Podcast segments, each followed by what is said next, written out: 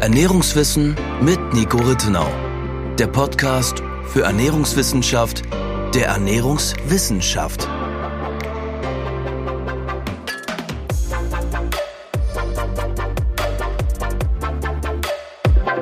Hallo und herzlich willkommen zu unserer 13. Podcast-Episode. Vorweg kurz von meiner Seite her eine wichtige Information, bevor wir mit dem eigentlichen Thema des heutigen Podcasts starten. Und zwar gibt es eine seit längerem wieder mal Aktion, also Rabattaktion bei Watson Nutrition und das hat einen bestimmten Grund und zwar ziehe ich zurück in die Heimat, in das Österreich. schöne Österreich, genau.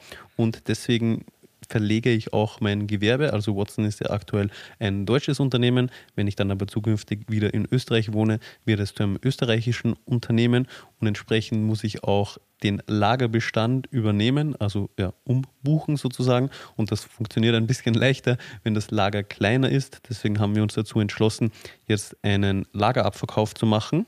Wichtig aber für alle deutschen Kunden ändert sich trotzdem nichts am Versandpreis etc. Also das genau, keine das, Sorge. Genau, genau. Das bleibt gleich auch in Zukunft, aber es ja, führt eben dazu, dass wir den Lagerbestand minimieren wollen und das machen wir jetzt im Zuge einer Rabattaktion, die schon seit ein paar Tagen läuft. Vielleicht hat man es auch schon auf Social Media mitbekommen und die bis zum Ende des Monats läuft. Solange der Vorrat reicht zumindest bei den genau, Produkten? Genau, solange, genau, solange der Vorrat reicht bei den Produkten, aber per se einmal bis zum Ende des Monats. Und und ja, es gibt eben auf alles jetzt Rabatt bis dahin.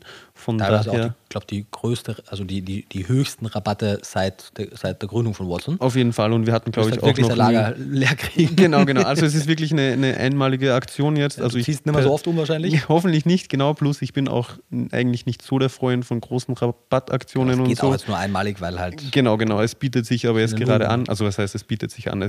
Gezwungenermaßen ja. mache ich das jetzt, sagen wir so. Von daher ja, würde mich freuen, wenn man sich wenn man die Gelegenheit nutzt, beziehungsweise ich hoffe, es freut euch auch und ihr habt da was Win davon. Win, du freust ja auch, Lager ist leer, die freuen sich. Genau, genau. Win-win hoffentlich. Und genau, habe ich noch was? Ja, ja ich habe was vergessen. Natürlich. Genau. Also nicht nur, würdest du sagen? ja, ja, wir haben auch uns gedacht, dass es Sinn macht, wenn wir jetzt schon die Aktion einmalig machen, dass wir auch die Produkte, die in den nächsten Wochen in den Shop kommen, schon jetzt im Vorfeld in den Shop geben zum Vorverkauf, sodass wir die auch rabattieren können.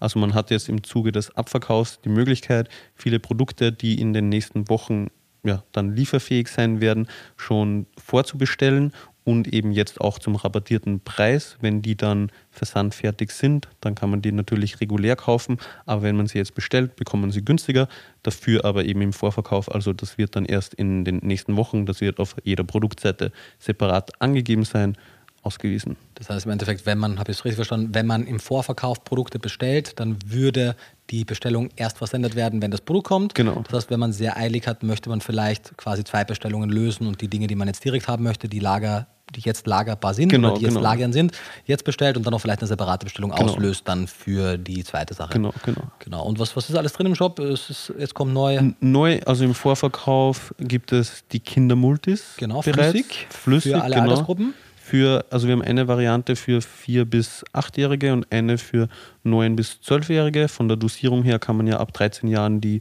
normalen Multis für Erwachsene verwenden, auch im Jugendalter. Für kleinere kann man. Unter vier? Kann, ja, kann man, also für unter Vierjährige kann man die Kindermultis auch verwenden, aber in, dosieren. genau, in einer geringeren Dosierung. Beitrag, genau, genau das, dazu, also zur genauen Dosierung sagen wir dann auch noch mehr, sobald die dann verfügbar sind. Dann haben wir noch neu die Multinährstoffe für vegetarische und flexitarische Ernährung. Jawohl. Also Flexi und Veggie Complete heißen Complete, die. genau wie Vegan Complete, nur für diese beiden Gruppen unterscheiden genau. sich ja auch nur marginal, weil genau. ja alles pflanzenbasierte Ernährungsweisen sind, aber gerade so B12 etc. ist ein bisschen angepasst. Genau, und dann auch noch neu ein flüssiges Omega-3-Präparat speziell für Kinder mit einer angepassten Dosierung. Also Mikroalgenöl in der Mischung mit Chiasamen also ja, Chia-Öl, also auch zusätzlich mit ALA. Genau, was auch natürlich Erwachsene auch verwenden können, genau, aber anders dosieren. genau, und was ist noch neu? Mebico. Mebico, also eine Mischung aus sogenannten Kani, also ja, Kani-Nutrients. Genau, also Meat-Based Bioactive Compounds, daher der Name Mebico. Genau, genau, also ja genau. also eine Mischung aus Kreatin, Carnitin und Taurin. Genau. Und das neutrale Protein, das auch äh, eher zeitnah, also ich glaube in zwei bis drei Wochen circa verfügbar sein wird, gibt es auch im Vorverkauf. Ich glaube, das war's. Genau. Theoretisch, man ist jetzt zwar schon draußen, keine Ahnung, was schon gesehen hat. Wir sprechen ja heute über Arachidonsäure. Mhm. Das äh, Pilzöl ist im Shop schon seit kurzem. Das ist also schon da, aber vielleicht haben es nicht alle mitbekommen. Yes. Genau, so viel Werbung vorab, genau. bevor ihr das noch. Aber ja, also wirklich eine große Aktion. Also ja, es ist eine große Aktion. regelmäßig bei Watson bestellt, wird sich, glaube ich, freuen, wird sich gut eindecken können und eben solange der Vorrat reicht, denn yes. du kannst das Lager nicht mehr bestücken, als es jetzt halt ist. Genau, genau. Und ja, ich freue mich auf jeden Fall auf Österreich. Und du bist wirklich ein guter Mensch, ich habe das selten gesehen. Ja. Du lässt dir alles zu. Also es gibt ja zusätzlich zum Rabatt ja trotzdem weiterhin den Mengenrabatt ja. und Nico, Code 5%, damit ihr Affiliate kriegt, ein bisschen Eigenwerbung für mich, gibt es ja auch noch dazu. Das heißt, im Best Case kriegt man 5% von mir, 10%, wenn man Mengenrabatt maximal nutzt und die Produkte sind ja auch, je nachdem, was es für ein Produkt ist, irgendwo zwischen 10 und 20% oder so reduziert. Also da kann man... Das Lager muss leer werden. Das Lager muss leer werden. Ja, ich merke schon, du willst wirklich kein, kein, Geld verdienen, du willst einfach nur ein Lager leer kriegen, aber ja, ja, ja. Fair, point. Genau, ja, ich hoffe, dass also die Aktion wird, wenn der Podcast rauskommt, schon ein paar Tage gehen. Ich hoffe, dass das, das meiste da wird noch genau. da sein. Ein paar Sachen werden auch nachgeliefert, dann muss man sich da eventuell ein bisschen gedulden mit der Lieferung. Die paar Sachen, die es noch nicht gibt, sondern die es vorzubestellen gibt, da muss man sich sich sowieso ein bisschen gedulden. Aber ja, ich freue mich auf jeden Fall auf Österreich und hoffe, dass das Lager halbwegs leer wird, dass mir da der gewerbliche Übergang auch einfach wird. und in diesem Sinne würde ich sagen, starten wir mit den eigentlichen inhaltlichen Jawohl. Themen der heutigen Folge. Heute geht es, wie am Ende der letzten Folge schon kurz angesprochen, um das Thema Arachidonsäure. Das ist wahrscheinlich für viele ein neuer Begriff. Von daher, Nico, vielleicht gleich zum Anfang mal, was genau ist Arachidonsäure eigentlich und warum sollte man die kennen? Ja, gute, wichtige Frage. Die Arachidonsäure ist eine Fettsäure, ist eine Omega-Fettsäure, eine Omega-6-Fettsäure, wenn man genau sein möchte, und zwar eine langkettige, mehrfach ungesättigte, genauer gesagt vierfach ungesättigte Fettsäure, die in der allgemeinen Wahrnehmung auch innerhalb der veganen Bewegung, aber auch darüber hinaus primär quasi als Gegenspieler der mehrfach ungesättigten Omega-3-Fettsäure Docosahexaensäure gesehen wird und quasi so als was ich nicht, wie soll man sagen, der böse Bruder gesehen wird. Also es wird oft vereinfacht gesagt, die Omega-3-Fettsäuren, das sind die guten, die haben entzündungshemmende Stoffe oder beziehungsweise aus denen werden entzündungshemmende Stoffe gebildet und aus den Omega-6-Fettsäuren werden entzündungsförderliche Stoffe gebildet und nachdem man ja möglichst wenige Entzündungen haben soll, heißt es, sollte man mehr Omega-3 und weniger Omega-6 zu sich nehmen und das heißt, die meisten Leute achten auf die Omega-6-Fettsäuren eigentlich primär, dass sie die nicht zu hoch dosieren und wie wir ja heute besprechen werden, ist es eins der zumindest in der jüngeren Vergangenheit interessantesten Erlebnisse gewesen, in das Thema der Arachidonsäure reinzugucken, weil man da sieht, so krass, wie falsch kann denn die, die zumindest die Mehrheitsmeinung in der Gesellschaft an der wissenschaftlichen Datenlage vorbeigehen? Und selbst meine Meinung zu Arachidonsäure, die war natürlich schon ein bisschen differenzierter, aber selbst ich habe den physiologischen Wert der Arachidonsäure bis vor nicht allzu langer Zeit nicht so sehr am Schirm gehabt. Hm das, was du gerade beschrieben hast, also mir ging es ja nicht anders so. Mhm. Dass, also ich wusste bisher nicht wirklich viel über Arachidonsäure und wenn ich in der Vergangenheit etwas dazu gehört habe, dann eben eigentlich nur in einem negativen Kontext, von mhm. wegen, ja, die wirkt entzündungsförderlich und sollt, sollte man nicht oder ja, in nur geringer Menge zuführen. Wie bist du denn auf das Thema überhaupt gestoßen? Also war Arachidonsäure etwas, was in deinem Studium behandelt wurde oder ja, wie, wie kamst du dazu, dich ja. damit auseinanderzusetzen? Also wir haben natürlich, als wir die Fettsäuren durchgegangen sind, die Lipide insgesamt, da fiel das Wort Arachidonsäure auf jeden Fall, aber eben ungefähr in diesem Umfang und diesem Kontext. Das ist eine Fettsäure, die man tendenziell vermeiden sollte, weil sie eben entzündungsförderlich ist und viel mehr wurde dazu nicht gesagt. So die, die, bisschen die Basics haben wir besprochen, aber wirklich in Berührung mit ein bisschen mehr Literatur bin ich dann gekommen, als ich, ich glaube, das erste Mal war die Videoreihe von Dr. Michael Greger, der ja zum Thema Arachidonsäure und Inflammation, also Entzündungen, eine ganze Videoreihe gemacht hat, wo er eben auch betont, dass einer der Vorteile einer veganen Ernährung wäre, dass sie quasi frei von Arachidonsäure ist. Und wenn man es dann noch zusätzlich schafft, die Vorgängerstoffe von Arachidonsäure, die Linolsäure vor allem, die man auch im pflanzlichen Lebensmittel finden kann, wenn man es auch noch schafft, die gering zu halten, dann kann man eben die Arachidonsäurewerte laut seiner Aussage besonders gering halten und es wäre mit einer ganzen Reihe an gesundheitlichen Vorteilen assoziiert. Mhm. Also Linolsäure, mhm. eine kurzkettige Omega-6-Fettsäure. Genau. Aus also der, mhm. zu vergleichen mit Alpha-Linolensäure als Omega-3-Fettsäure, mhm. weil du hast ja davor ja. verglichen Docosahexaensäure, die langkettige mhm. Omega-3-Fettsäure mit der Arachidonsäure, die wir heute besprechen, die langkettige Omega-6-Fettsäure. Mhm. Und so gibt es eben auch die mehr oder weniger Gegenspieler in der kurzkettigen Variante. Auf der Omega-6-Seite die Linolsäure, die du gerade angesprochen hast, mhm. und auf der Omega-3-Seite die Alpha-Linolensäure, richtig? Grundsätzlich hast du vollkommen recht. Wenn man jetzt sehr genau sein möchte, was für die heutige Besprechung eigentlich egal ist, aber wenn man, dass man zumindest einmal gesagt hat, die Alpha-Linolensäure und die Linolsäure sind auf einer Stufe. Das sind sozusagen die Ausgangssubstanzen mhm. dieser Fettsäuren. Und über mehrere Zwischenwege, auch da gibt es schon mehrere Zwischenwege, aber sozusagen nach mehreren Umwandlungen entsteht dann auf einer Stufe EPA, also Eicosapentaensäure und auf der Omega-3-Seite, Omega mhm. genau, und Arachidonsäure auf der Omega-6-Seite. Mhm. Das heißt, die zwei sind eigentlich, obwohl man DHA und ARA, Arachidonsäure, als die klassischen Gegenspieler im Organismus ansieht, sind sie in Bezug auf deren Bildung sozusagen mhm. auf derselben Stufe oder ist es auf derselben Stufe mit EPA. Also was jetzt die Anzahl an Umwand Umwandlungsstufen genau. betrifft, oder wie? Ganz genau. Also angenommen, genau. jetzt nur als Hausnummer zur mhm. Veranschaulichung von ALA, also von der Omega-3-Fettsäure mhm. Alpha-Linolensäure zu EPA, mhm. braucht man vier Umwandlungsstufen, ja, sage ich jetzt mal. Zwei, genau. Zwei, okay. Sprich von LA, also von mhm. Linolsäure zu ARA, braucht man auch nur zwei. Genau, also man mhm. kann es ja auch mal durchgehen. Im Endeffekt, es beginnt mit der Alpha-Linolensäure, die wiederum wird dann in die Steridonsäure umgewandelt, die wiederum in die Eicosapentaensäure Beide kennt man wahrscheinlich nicht, beide sind auch physiologisch das nicht so wertvoll oder beziehungsweise nicht so wichtig in der Beurteilung. Dann wird es relevant, dann wird eben die Eicosapentaensäure in die Eicosapentaensäure umgewandelt, mhm. das ist EPA, das kennen wir, das ist relevant. Die wiederum, EPA wird dann zu DPA, zu der Docosapentaensäure umgewandelt und aus der Docosapentaensäure wird dann eben die Docosahexaensäure gemacht, das okay. DHA. Genau. Ja, da waren jetzt viele neue Begriffe drin. Genau, und man merkt schon, das ist super kompliziert, ist aber auch nicht so relevant für die heutige ja, Äh, Besprechung. Nur für alle, die es interessieren sollte, wir mhm. haben ja auch einen Ein ausführlichen Artikel, Artikel genau. auf der Webseite. Da gibt es auch eine Grafik, wo man mhm. sich das genau angucken kann.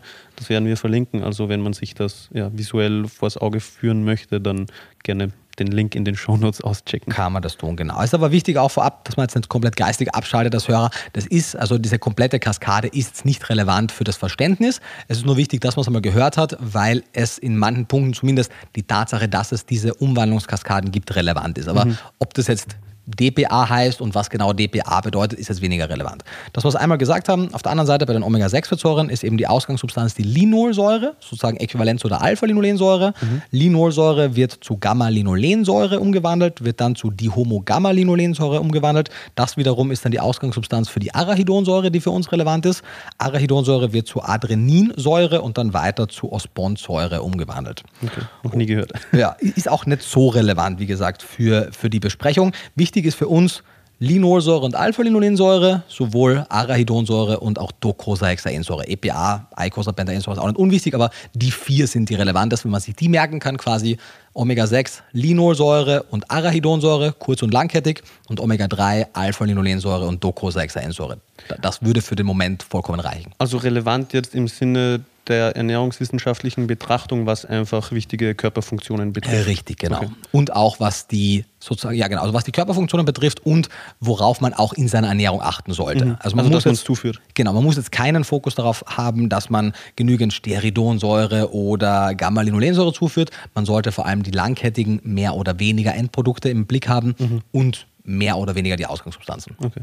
Du warst genau. in deiner Story, du meintest, du hattest im Genau, in der Videoreihe von Mike. Genau, also, stimmt, genau. Das, das war das letzte, schon. genau. Also im Endeffekt, ich habe, muss ja auch fairerweise sagen, da sehr lange Zeit sehr, sehr wenig Fokus draufgelegt, weil quasi an mehreren Stellen mein vorgefertigtes Bias sozusagen unterstützt wurde, weil ich habe im Studium wenig darüber gehört. Das, was ich gehört habe, war so, ja, ist eher entzündungsfördernd und sollte man halt einfach reduzieren.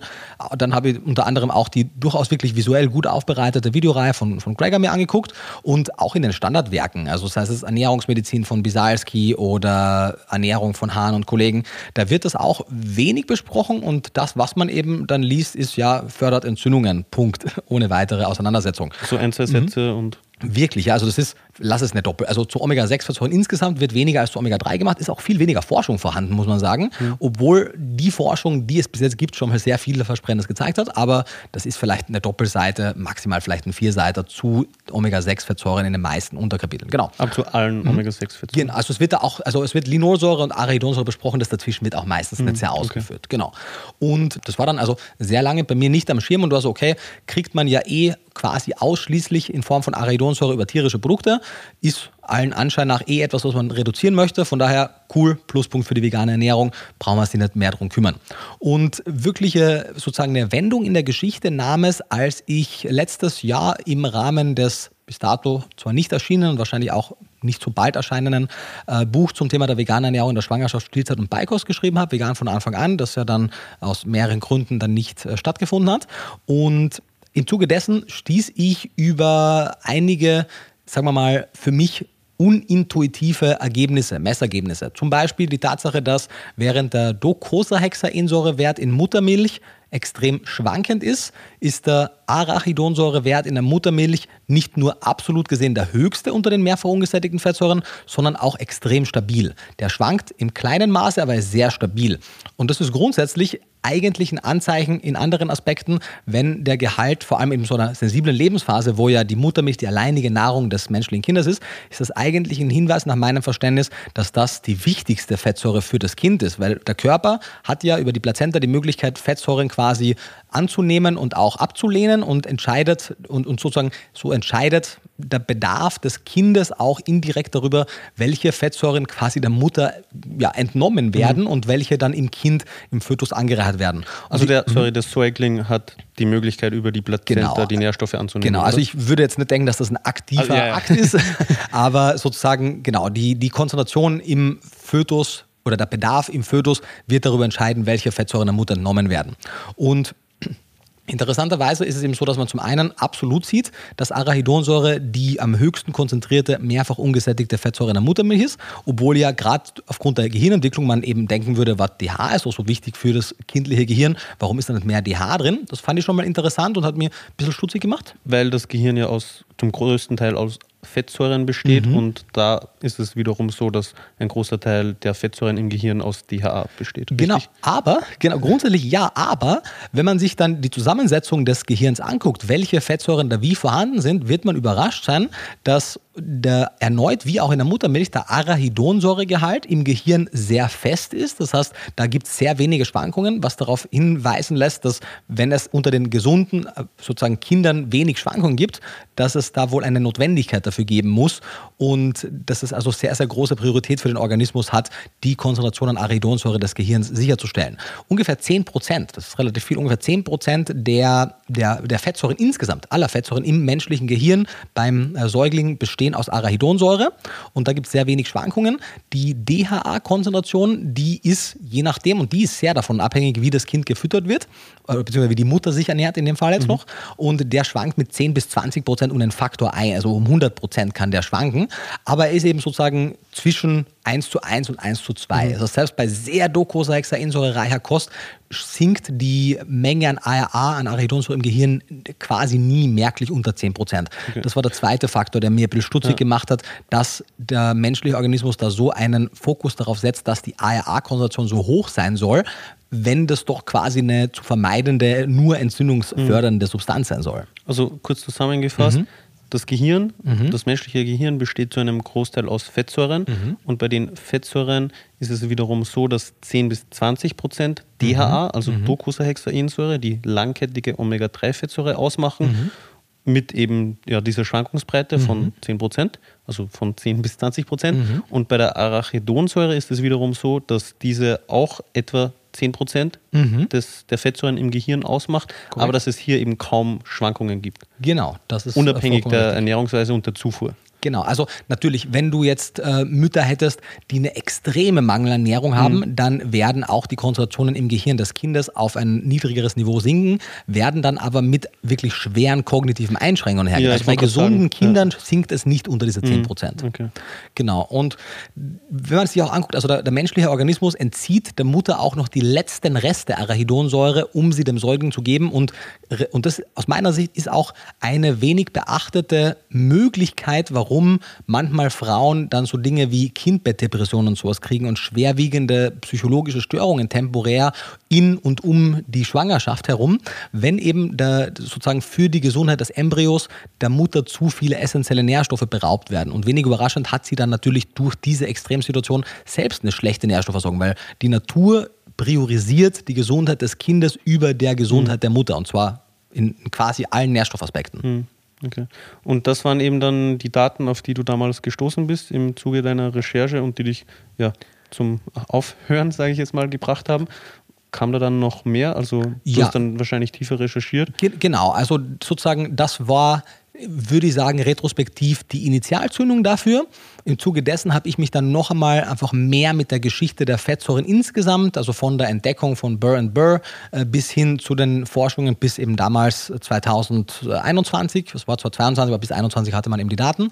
Und ich war überrascht, dass es, es zwar nicht eben im Vergleich zu Omega-3 und, und DHA nicht so eine immens riesige Literatur gibt, aber dass eigentlich quasi alle großen Reviews gezeigt haben, dass es erstens einmal überhaupt keinen Zusammenhang zwischen der Höhe der Entzündung, also es gibt einen Zusammenhang, aber in randomisierten Studien überhaupt keinen Effekt auf die Entzündungsmarker von einer auch sehr hohen Arachidonsäuregabe gibt. Das heißt, dass wir hier ein klassisches Beispiel haben, dass zwar bei kranken Menschen zum Teil die Höhe der Arachidonsäurekonzentration oder auch die Höhe der Arachidonsäurezufuhr über die Nahrung mit Entzündungsmarkern korreliert, dass es einen Zusammenhang gibt, dass aber nicht die Arachidonsäure, obwohl sie, und das stimmt ja auch physiologisch, eine, eine Möglichkeit zur Bildung von entzündungsförderlichen Substanzen hat, aber im Rahmen eines gesunden Organismus bei guter Nährstoffbedarfsdeckung keine, über, keine übermäßige Menge an entzündungsförderlichen Substanzen aus einer hohen Arachidonsäurezufuhr gebildet wird.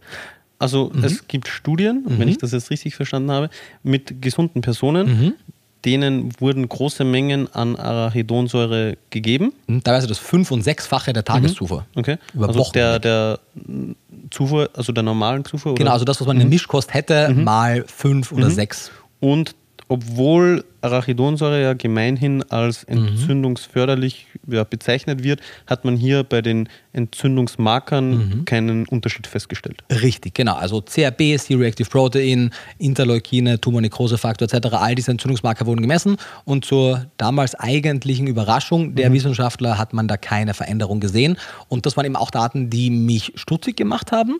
Und darüber hinaus, wenn man sich einfach anguckt, was physiologisch passiert, zum Beispiel in den Studien, in denen Kinder während ihrer Schwanger, äh, während ihrer Stillzeit, also während ihrer Stillzeit, während der Säuglingsphase, gibt es Untersuchungen, die glaube ich heute auch so nicht mehr durchgehen würden, wo Säuglinge entweder eine arachidonsäurefreie Säuglingsanfangsnahrung bekommen haben oder eben eine arachidonsäurereiche Säuglingsnahrung. Und man hat einfach riesige Unterschiede in der Entwicklung, sowohl der Sehkraft als auch der kognitiven Fähigkeiten, als auch der motorischen Fähigkeiten gemerkt, was man glaube ich heute durch keine Ethikkommission mehr durchkriegen würde. Mit dem Aber- Wissen jetzt? Mit dem Wissen jetzt, genau.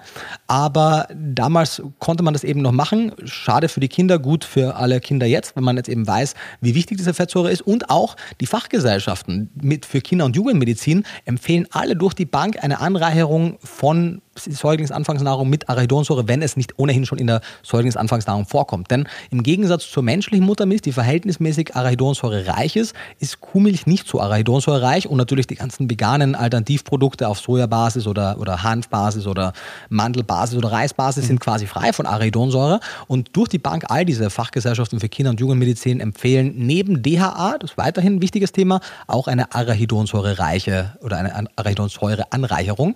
Das war also dann der nächste Schritt, wo man dachte, okay, das äh, ist ja, also da ist ja doch einiges an Wissen da.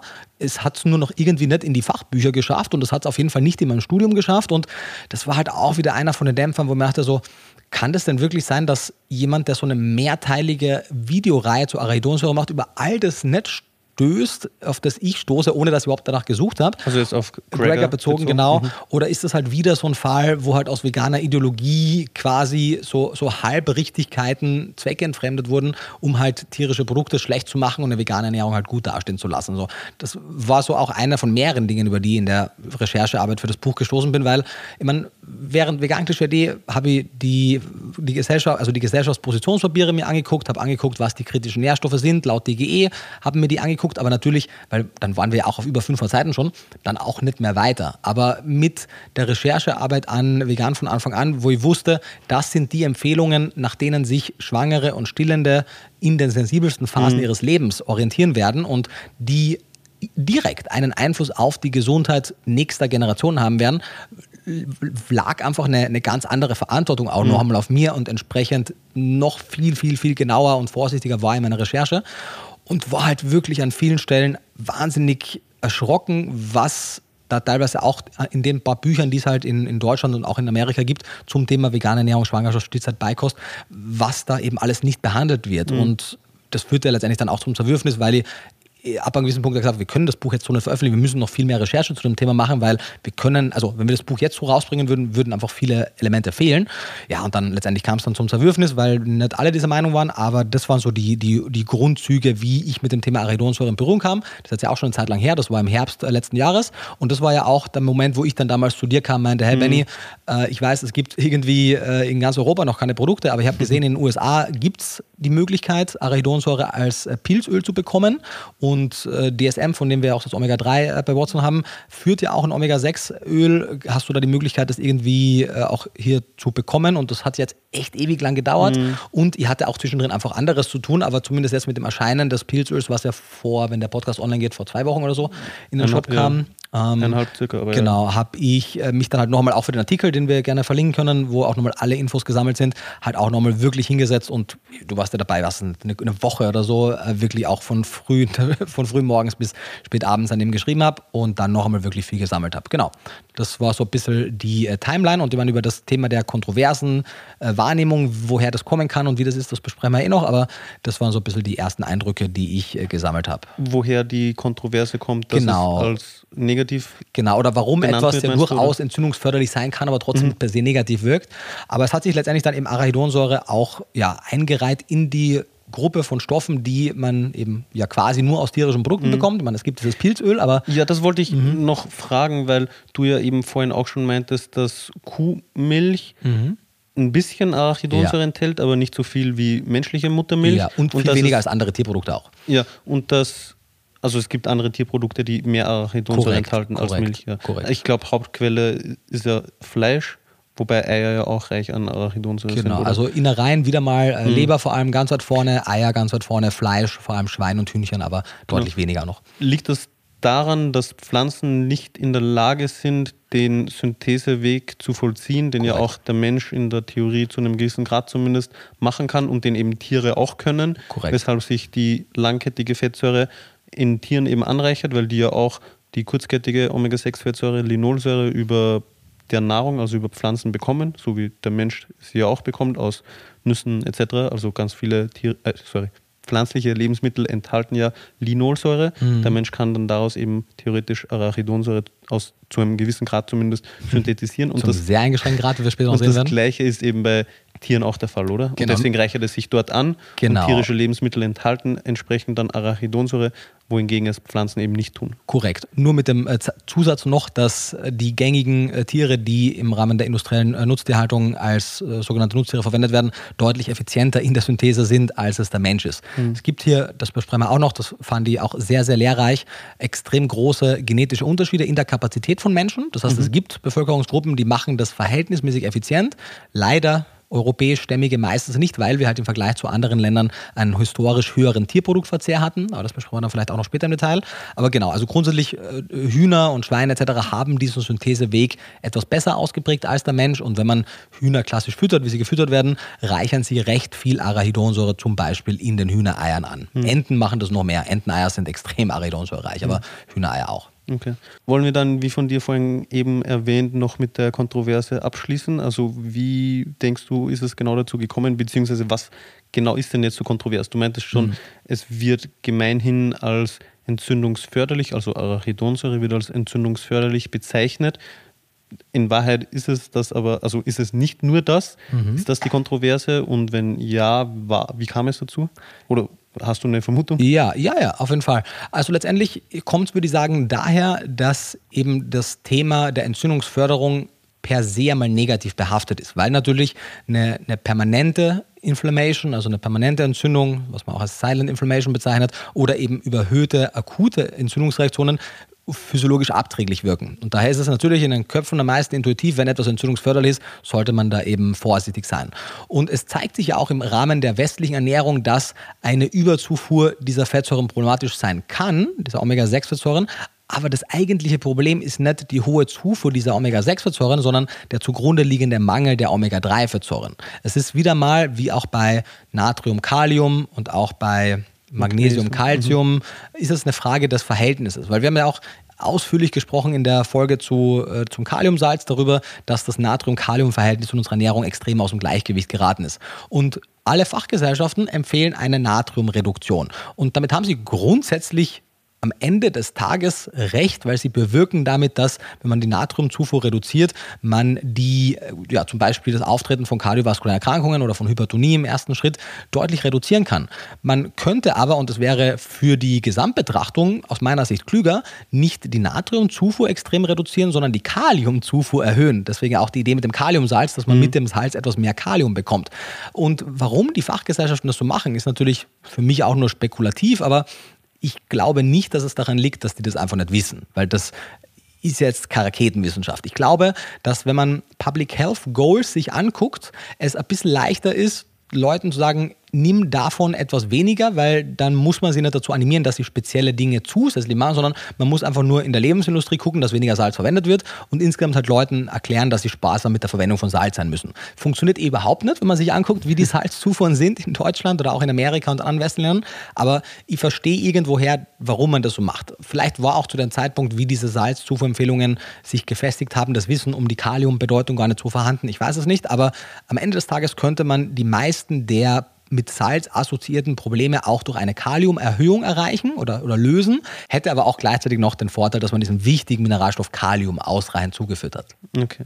Und jetzt zurück zur mhm. Arachidonsäure. Genau, selbe, selbe du meintest, Spiel. Sorry, du meintest auch schon eben, Verhältnis mhm. Omega-3 zu Omega-6 ist eigentlich das Relevantere. Äh, richtig. Genau, also das Verhältnis ja und einfach auch die absolute Zufuhr, weil die absolute Zufuhr ist so gering und natürlich kannst du auch versuchen, und das zum Beispiel auch äh, die Harvard University hat einen Artikel, auch hier, der, der zweite Keypoint ist direkt, um das Omega-3 zu 6-Verhältnis zu verbessern, führe nicht weniger Omega-6 zu, sondern führe mehr Omega-3 zu. Mhm. Das ist die zugrunde liegende Botschaft, denn eine, ja? Ja, nee, bitte, führ das noch denn, aus. Denn äh, ne, die zugrunde liegenden Probleme kann man natürlich zum Stück weit auch reduzieren, indem man die Arachidonsäure und die Linolsäurekonzentration reduziert. Man wird aber niemals das, das ganze Bild sozusagen oder die, die ganzen physiologischen Vorteile einer guten Omega-3-Versorgung bekommen, wenn man nur Omega-6 reduziert. Das mhm. Schlechteste, was man machen kann, ist natürlich extrem wenig Omega-3, extrem viel Omega-6, mhm. aber optimalerweise hätten wir eine gute Menge an Omega-3 und eine gute Menge an Omega-6 mhm. dem Bedarf entsprechend. Und, und aber mhm. eben nicht Zero-Zero, also nicht das eine und das mhm. andere reduzieren? Auf gar keinen Fall, nein. Ja, okay. und, und auch hier das Verhältnis ist dann auch, wenn die Mindestzufuhr an Omega-3 gewährleistet ist, ist auch das Verhältnis dann nicht mehr mit der Lupe zu betrachten. Also es wird in den meisten Publikationen gesagt, ein Verhältnis irgendwo im Bereich von 1 zu 2 bis 1 zu 4 der Omega-6, also der Omega-3, 1 mhm. und 2 bis 4 der Omega-6-Fettsäuren wäre ein gutes Verhältnis, wobei man sagen muss, dass es nicht so sinnvoll ist, quasi alle Omega-3 und alle Omega-6-Fettsäuren in einen Topf zu werfen. Ich wollte gerade fragen. Genau, ja. sondern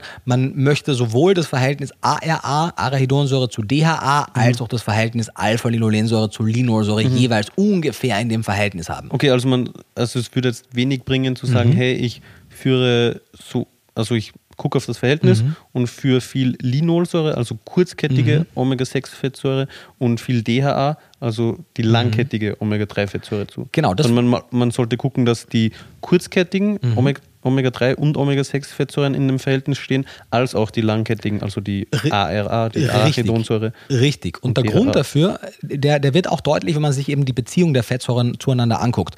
Zum einen einmal sehen wir, dass eine hohe Zufuhr an DHA, an Docosahexaensäure, die Arachidonsäure-Konzentration in den Erythrozyten, beispielsweise auch im Plasma, reduziert. Mhm. Das heißt, wenn man, und das ist ja das, was aktuell im Best Case in der veganen Ernährung passiert. Denn wenn, wenn Veganer überhaupt nicht auf ihre Ernährung achten, haben sie quasi kein DHA und kein Arachidonsäure, kein ARA, haben sehr viel Linolsäure und sehr wenig Alpha-Linolensäure. Mhm. Das ist quasi an, an, an, drei Baustellen ein großes Problem. Wenn Sie sich dann ein bisschen besser damit auseinandersetzen, haben Sie verstanden, okay, ich brauche ein Omega-3 zu 6 Verhältnis, dann erhöhen Sie Ihre Alpha-Linolensäure-Zufuhr, haben dann zwar mal grundsätzlich ein okayes Verhältnis von Alpha-Linolensäure zu Linolsäure, Omega-3 mhm. zu 6 kurzkettig, werden aber, wenn Sie nicht wirklich extrem hohe Mengen davon äh, zuführen und auch wirklich quasi den, den ja, Gen-Lotto-Gewinn gezogen haben, dass Sie wirklich, also Sie müssen mal von Ihrer Konstitution her jung und weiblich sein, weil Frauen deutlich besser besser als Männer konvertieren im Schnitt, junge Menschen besser als ältere. Die Nährstoffzufuhr in anderen Aspekten muss optimiert sein, um die Synthesefähigkeit zu optimieren. Und sie müssen einfach ein High-Converter-Typ sein, der wirklich aus aus der höheren äh, Desaturase und Elongase-Aktivität. Das sind die zwei Enzyme, die die Omega-Fettsäuren konvertieren. Diese Enzymaktivität muss genetisch determiniert sehr hoch sein, damit sie dann aus eben Linolsäure, Arachidonsäure und aus Alpha-Linolensäure Docosahexaensäure machen. Das Und ist die Leute gibt es? die Leute gibt Ja. es. Die Leute gibt es deutlich, deutlich häufiger in, ähm, in Bevölkerungsgruppen, die eine die eher indischstämmig sind Mhm. oder afrikanischstämmig oder asiatischstämmig. Das heißt, europäischstämmige Menschen haben zum Beispiel eine Untersuchung zeigte, dass äh, indischstämmige Probanden zu etwa 70 Prozent zu den High-Converter-Typen gehören und europäischstämmige Probanden nur zu unter 20 Prozent. Also das Verhältnis ist deutlich zum Nachteil europäischstämmiger. Und wenn wir jetzt über die Dachregion sprechen, werden wir hier natürlich im Durchschnitt mehr europäischstämmige Menschen haben, die im Durchschnitt schlechtere Konvertierertypen sind. Und da kann man auch nicht so wirklich viel dran ändern. Das ist halt ein Gentyp. Und das heißt, dann kann es eben dazu führen, dass obwohl die kurzkettigen Fettsäuren im Verhältnis standen, sowohl die DHA-Versorgung als auch die Arachidonsäureversorgung unzureichend sind. Und das ist ein Problem, denn es wird zwar, und das shiftet auch langsam, es wird mich nicht wundern, wenn wir in ein paar Jahrzehnten nicht mehr Alpha-Linolensäure und Linolsäure als die zwei essentiellen Fettsäuren klassifizieren also würden. Genau, weil das sind aktuell die zwei, weil seit den Untersuchungen von Burr und Burr wurden die zwei als die essentiellen kategorisiert, beziehungsweise zuerst auch nur die Omega-6-Fettsäure, Linosäure. Mittlerweile merken wir aber mehr und mehr, dass eigentlich die Arachidonsäure auch all die Aufgaben der Linolsäure übernehmen kann und Docosahexaensäure all die Aufgaben der Alpha-Linolensäure, umgekehrt aber eben in vielen Fällen nicht. Das heißt, eigentlich sind aus meiner, meinem Verständnis heraus die zwei wirklich essentiellen Fettsäuren Docosahexaensäure und Arachidonsäure. Und daher ist es dann eben problematisch, wenn du entweder beide zu wenig hast oder mittlerweile wissen es ja einige vegan lebende Menschen, dass Mikroalgenöl eine sinnvolle Intervention wäre. Sie supplementieren dann eben ein Mikroalgenöl entweder mit EPA und DHA oder nur mit DHA. Dann wird ihr DHA-Spiegel steigen. Wir sehen aber in Untersuchungen, dass durch eine hohe DHA-Gabe ohne ARA-Zufuhr, zumindest bei westlichen Menschen mit europäischer Heritage, also mit europäischer Abstammung, beim großen Teil die Arachidonsäurekonzentration extrem sinkt. Also das war jetzt eben die zweite Baustelle. Genau. Also erste Baustelle, man sollte sich eine gute ALA, also Alpha-Linolensäurequelle suchen, wie beispielsweise Leinsamen, Chiasamen, Hanfsamen Mhm. oder deren Öle oder eventuell auch noch Walnüsse. Mhm. Zweite Baustelle, man sollte sich eine gute Quelle für langkettige Omega-3-Fettsäuren Mhm. suchen. Bei einer veganen Ernährung wäre das dann Mikroalgenöl. Und jetzt kommen wir zur dritten Baustelle, Genau, oder? die dritte Baustelle wäre, die Arachidonsäurezufuhr sicherzustellen. Wie gesagt, wenn man, zumindest ist das aktuell meine Interpretation der Datenlage, wenn man sozusagen Baustelle 2 und 3 im Griff hat, könnte man auch die Baustelle mit den kurzkettigen Omega-3-Fettsäuren vermutlich ignorieren. Vermutlich. Ich würde sagen, aktuell noch ein kleines Fragezeichen. Ich esse meine Hanfsamen und, und, und äh, Chiasamen und Leinsamen weiterhin noch und auch die Öle daraus.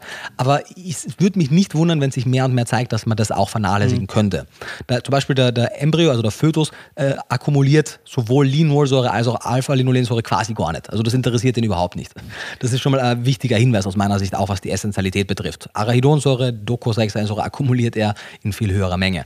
Aber ja, die letzte Baustelle wäre die, Doco, äh, die, die Arachidonsäure-Konzentration sicherzustellen, weil wir sehen beispielsweise eine Untersuchung hat in zwölf Wochen gezeigt, dass eine Gabe von 1000 Milligramm DHA, also einer langkettigen Omega-3-Fettsäure, wenig überraschend, ungefähr um 200 Prozent die DHA-Werte boostet, aber um ungefähr 30 Und die Blutwerte, Die oder? Blutwerte, genau. Aber um knapp 30, 25 oder 30 Prozent, glaube ich, waren es, die ARA-Konzentration, die Arachidonsäure-Konzentration senkte. Das heißt, die Docosahexaensäure-Erhöhung ging zum Teil auf Kosten der Arachidonsäure. Deswegen möchte man sicherstellen, Sorry, dass beides. das? Die- die Docosahexaensäure-Zufuhr ging auf Kosten der Arachidonsäure. Zufuhr, also die Zufuhr- Anreicherung in den Erythrozyten Genau, oder, die ja oder durch auch die immer. Zufuhr ja, bedingt genau, war. Also genau. die Zufuhr von DHA führte zu einer drastischen Erhöhung der DHA-Konzentration und sowohl die Zufuhr als auch der Status, beides natürlich im, im weitesten Sinne, wirkte dann negativ auf, den, auf die Arachidonsäure-Konzentration. Okay. Weil eben nur DHA und nicht auch ARA, also Arachidonsäure, zugeführt wurde. Richtig, Okay. korrekt. In dem Moment, wo man die Arachidonsäure-Zufuhr entweder über gewisse Arachidonsäurereiche Tierprodukte oder eine Supplementierung sicherstellt, gibt es diese negativen Effekte nicht. Das heißt, im Prinzip aus meiner Sicht, Take-Home-Message hier sind, es gibt zwei Möglichkeiten. Sorry, aber um, um dann nochmal eine, eine ja, weiterführende Frage. Also in der Untersuchung, weißt du das auswendig, ob da eben die Fettsäuren in den Erythrozyten, also in den roten Blutkörperchen gemessen wurden? Genau, es wurde in dieser Untersuchung in den Erythrozyten gemessen. Okay, und es war eben so, dass die DHA-Werte raufgegangen sind aufgrund der Supplementierung. Korrekt. und die ARA-Werte nach unten, Jawohl. bedeutet das dann praktisch, dass die DHA, so- also die ja, Docosahexaensäuren, also diese Fettsäuren, die Arachidonsäure aus den ja, Erythrozyten verdrängt haben?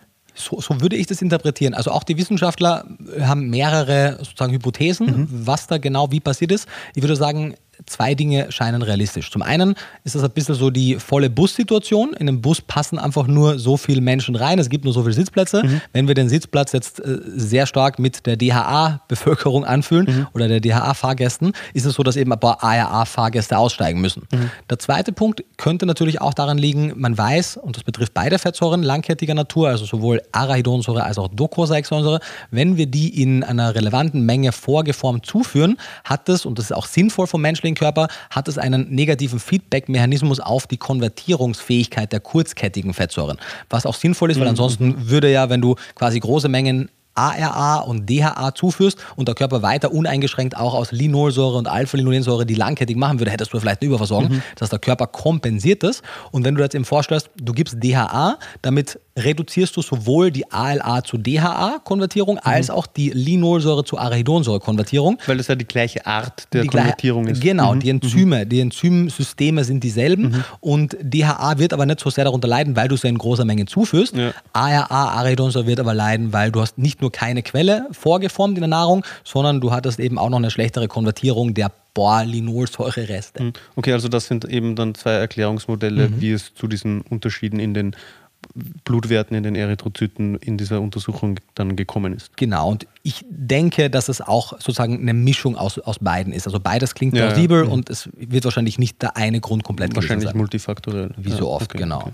Ich glaube, ich habe dich vorhin unterbrochen. Weißt du noch, was du dann im Zu also Ja, daraufhin noch sagen wolltest? ehrlicherweise oder nicht mehr. Ich weiß, dass wir natürlich immer noch beim Thema der Entzündungen äh, sind oder der Kontroverse, aber Beziehungsweise auch das Verhältnis. genau beim Verhältnis waren wir, boah, wir sind ja ganz äh, weit abgebogen. Ehrlicherweise weiß ich nicht mehr 100%, Okay. wo wir waren. Aber dann lass doch eben damit fortführen. Also du meintest, dass ja Arachidonsäure eben Ja, bei den Baustellen natürlich. Ja, ja, Ja, genau. Wir haben okay. Baustelle Nummer drei, genau. Ja, ja, doch, doch. Jetzt Ja, bin ich wieder back okay, on okay. track. Ähm, ich Also Baustelle 3 ist eben eine genau.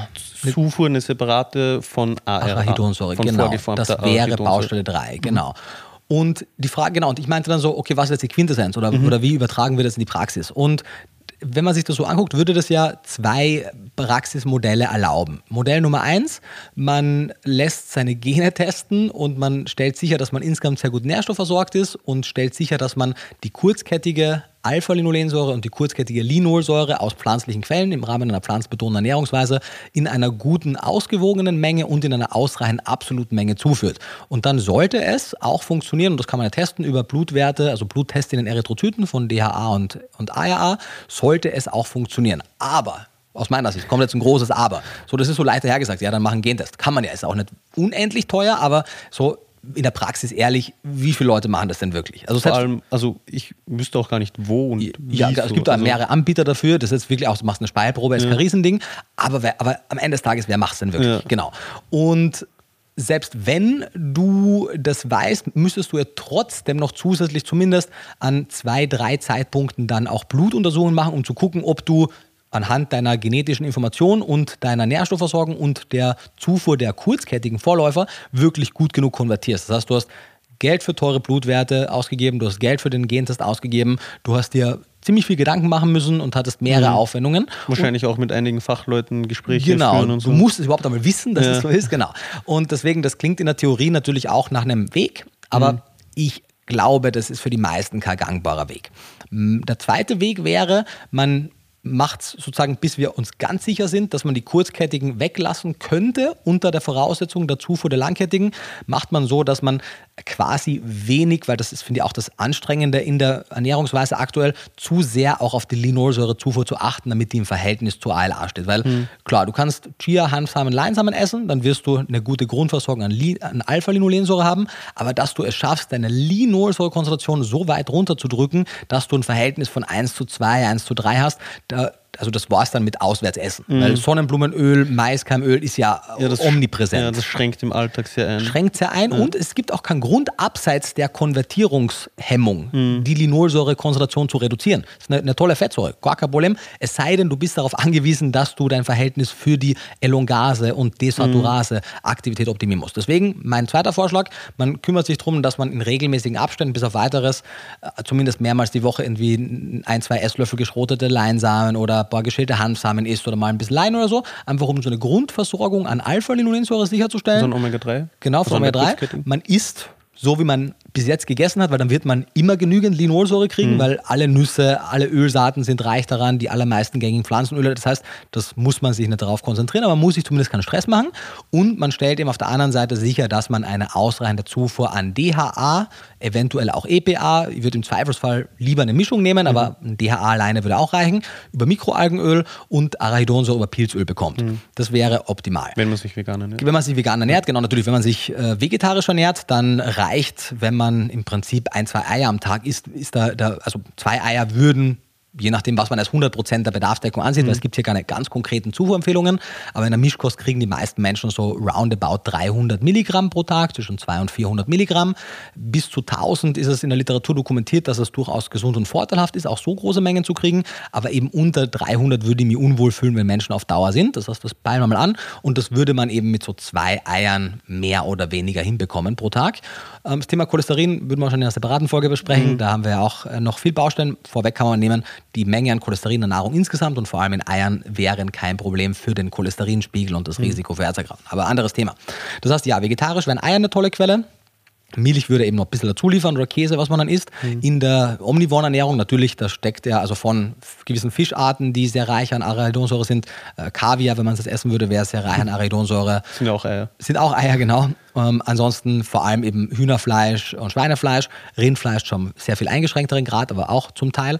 Das heißt, da hat man eigentlich kein großes Problem. Aber in der pflanzenbetonten Ernährung sollte man mhm. es eben extra zuführen. Sprich, sorry, mhm. sprich in eben einem Mischkost mhm. müsste man Arachidonsäure nicht extra supplementieren, weil man es über die Lebensmittel bereits bekommt. Sprich, da sollte dann, wenn man nicht sehr viel Fisch isst, mhm. Omega-3 als, als, als Supplementierung und Alpha-Linolensäure über Leinsamen, Hanfsamen ausreichen. Ja. Wenn man aber eben alle oder viele Tierprodukte weglässt, dann sollte man ge gegebenenfalls für eine optimale Versorgung auch noch Pilzöl mit ARA für eine ausreichende Arachidonsäurezufuhr verwenden. Korrekt. Also in der Mischkost natürlich, wenn man zumindest in halbwegs regelmäßigen Abständen Fische isst oder als Pesketarier, wenn man Fische isst oder mhm. andere Meeresprodukte oder Meereslebensmittel, also Lebensmittel von Tieren aus dem Meer, ist wahrscheinlich die bessere Bezeichnung, dann wird man genügend, äh, genügend Docosahexaensäure, DHA und EPA bekommen. Mhm. Wenn man das nicht tut, genau, dann würde man über ein Mikroalgenöl oder ein Fischöl oder ein Krillöl da supplementieren.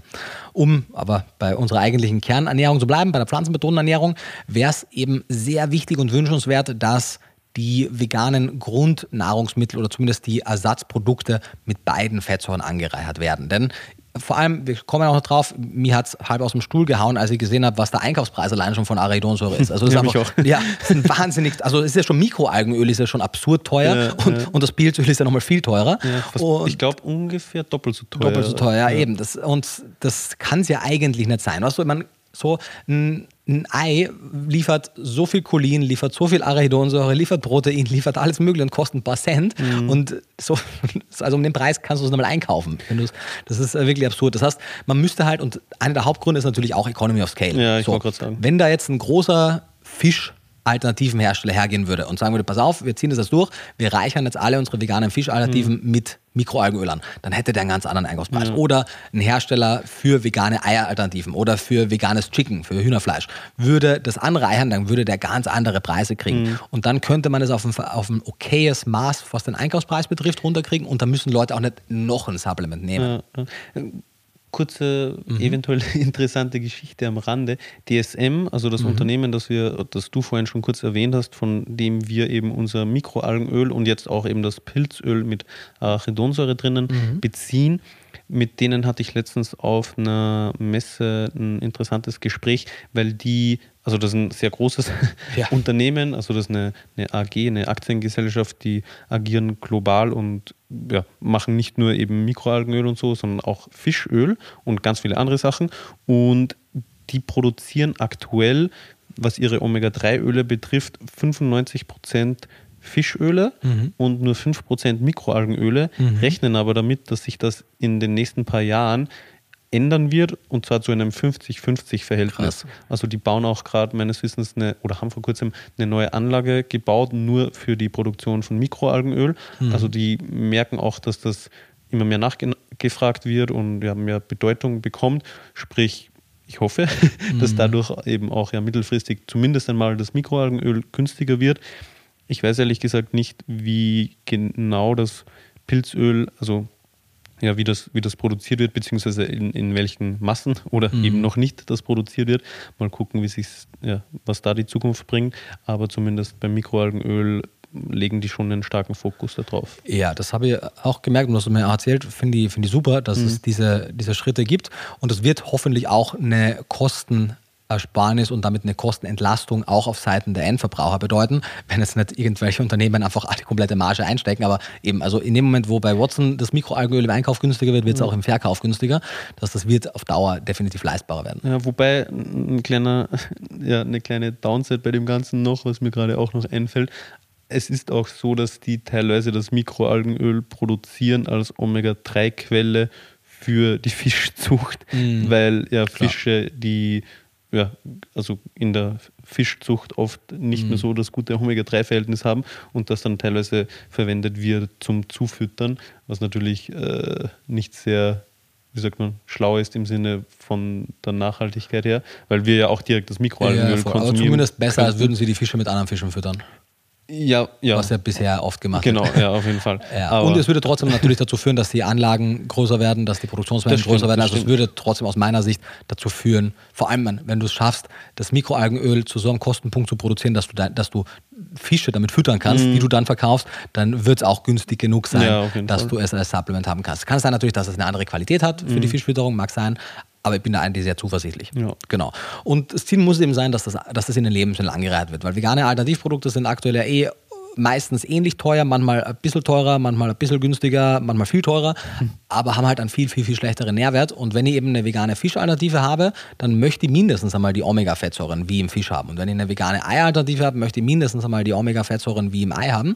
Und bis es soweit ist, halte ich es für eine kluge Idee, Arachidonsäure leider gezwungenermaßen zu der mittlerweile ja etwas längeren und auch gewachsenen Liste an zu supplementierenden Stoffen hinzuzufügen. Der Vorteil ist, es ist ein offenes Öl, das heißt, man kann das einfach wie ein, ja, in einen Salat, es schme- es schmeckt auch ein bisschen weniger unangenehm vom Eigengeschmack her aus meiner Sicht wie das Mikroalgenöl. Ähm, es ist ja auch bei Watson, du hast das auch aromatisiert mit äh, Orangenaroma, gell? ja, ich persönlich Genau. finde es ganz lecker. Genau, ich fand es auch echt beim Kosten okay. Also ich finde auch das Mikroalgenöl okay, aber Wobei du ja auch sehr ich bist. bin auch sehr mäglich, das stimmt. Beziehungsweise ich habe einen sehr fein ausgeprägten Gaumen. So kann könnte man's auch man nennen, Ja. ähm, genau, das heißt, es ist ein offenes Öl, ist, man muss jetzt nicht mehr Kapseln schlucken, aber das wäre durchaus sinnvoll. Wann ist es vor allem sinnvoll, was du so Erwachsene sollen machen, was sie wollen. Aber in der Schwangerschaft, in der Stillzeit und während dem Säuglingsalter und dann auch aus ganz eigennützigen Gründen im Seniorenalter ist es sehr sinnvoll, da auf die Bedarfsdeckung zu achten. Ich würde es vorschlagen, dass man es sein ganzes Leben lang macht, aber nur vor allem oder halt also vor allem in der, in der Schwangerschaft, Stillzeit und Kindesalter. Denn man sieht, wenn die Arachidonsäurekonzentration im Rahmen der Säuglingsnahrung nicht ausreichend ist, das Kind hat einfach Verzögerungen in der Entwicklung und das möchte man einfach nicht. Wenn die Mutter zu wenig Arachidonsäure zu sich nimmt und zwar unter ein gewisses Minimummaß, kann das auch negative Effekte haben für die Entwicklung des kindlichen Gehirns. Gerade auch im letzten Trimester findet vor allem eine starke Arachidonsäureanreicherung im Embryo statt und vor allem da möchte man sicherstellen, aber natürlich gerne auch schon vor dem dritten Trimester, also den ersten zwei und am liebsten auch schon vor der Zeugung. Genau, das möchte man wirklich machen.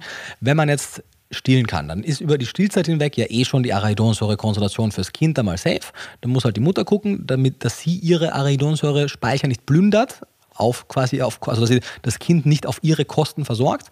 Aber dann ist das nicht so tragisch. In dem Moment, wo dann die Beikost eingeführt wird, muss man gucken, wenn man, je nachdem, was man eben für die Beikost halt verwendet, welche Lebensmittel, ob es rein vegan ist oder mit anderen tierischen Produkten, aber man möchte halt sicherstellen, dass eine Arachidonsäurequelle drin ist.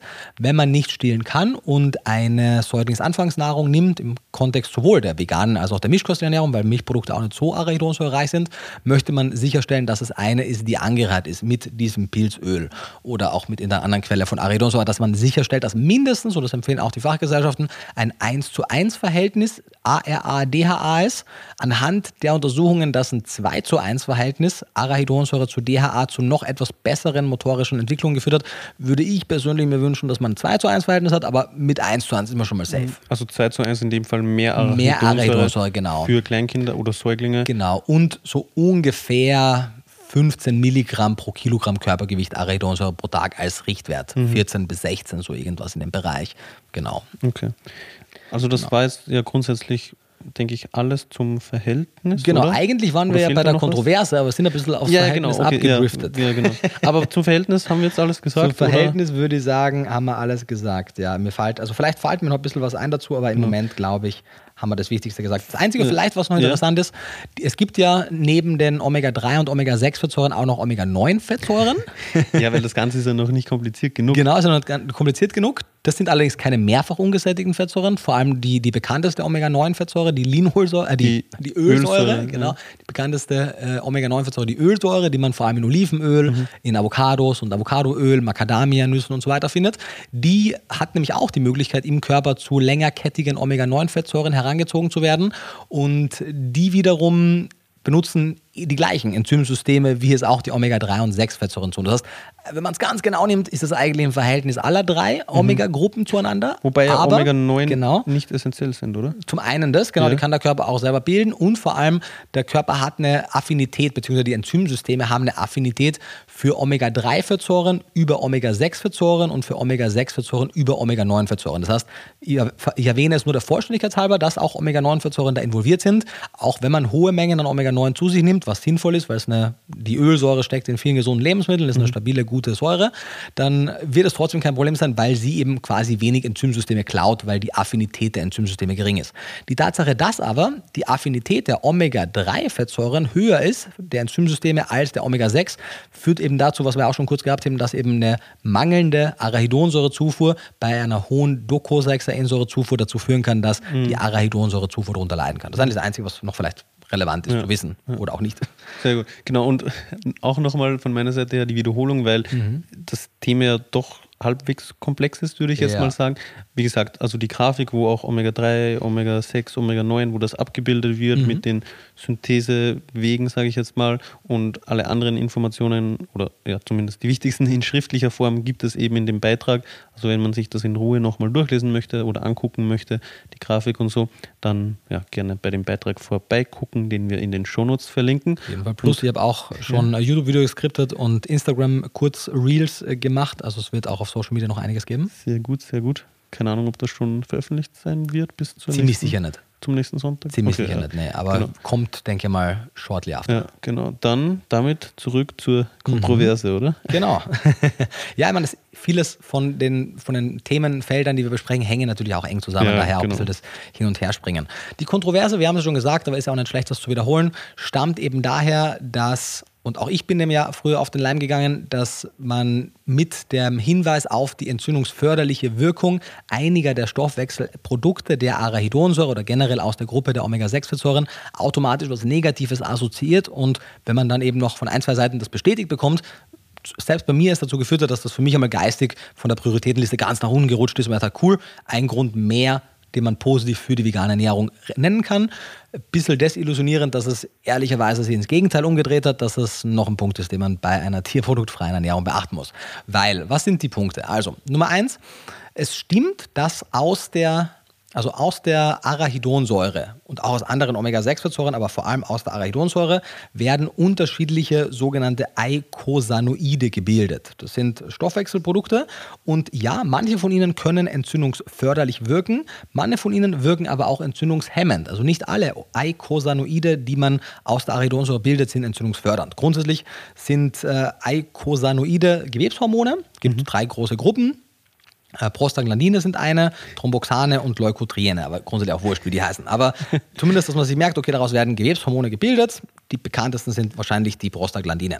Und manche von ihnen eben wirken entzündungsfördernd, manche wirken entzündungshemmend. Das heißt, ein, ein Organismus, der, der physiologisch gut funktioniert, wird die Eicosanoidproduktion je nach Situation so regeln, dass wenn eine akute Verletzung und damit eine notwendige Entzündung wichtig ist, wird er die Entzündungsmediatoren hochschrauben, wird aber dann auch entzündungshemmende Substanzen bilden, um sie dann wieder ab, abflachen zu lassen. Mhm. Wenn aber eben aus welchen Gründen auch immer solche durch einen hohen oxidativen Stress, durch unterschiedliche Gründe, die sehr oft lebensstilbedingt sind, quasi permanente Gewebeschäden stattfinden, dann kann es natürlich sein, dass der Körper dann im weitesten Sinne aus einer physiologischen Reaktion heraus permanent mehr entzündungsförderliche Substanzen daraus bildet.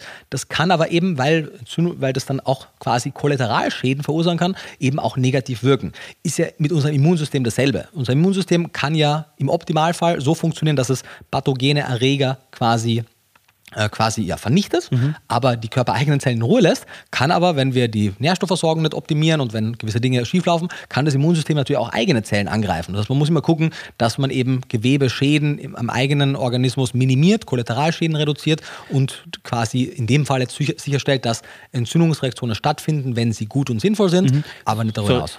Wenn ich, mhm. sorry, wenn ich das jetzt nicht ganz äh, kapiert habe ja, auf die Schnelle, aber wann sind die Entzündungs Prozesse wichtig und ja. richtig? Also, also, ein sehr plakatives Beispiel wäre, wenn du eine Verletzung hast. Wenn mhm. du dir einen äh, Spal einziehst im Finger, mhm. du ziehst ihn raus, was merkst du? Es kann sein, dass entzündet sich, wird rot, der Heilungsprozess beginnt. Mhm. Das ist eine, eine, eine, lokale Entzündung, die wichtig ist. Mhm. Aber auch im Körper, bei, zum Beispiel unter anderem auch eben Immunreaktionen verursachen immer wieder mal Entzündungsreaktionen, die temporär gut und wichtig sind. Okay.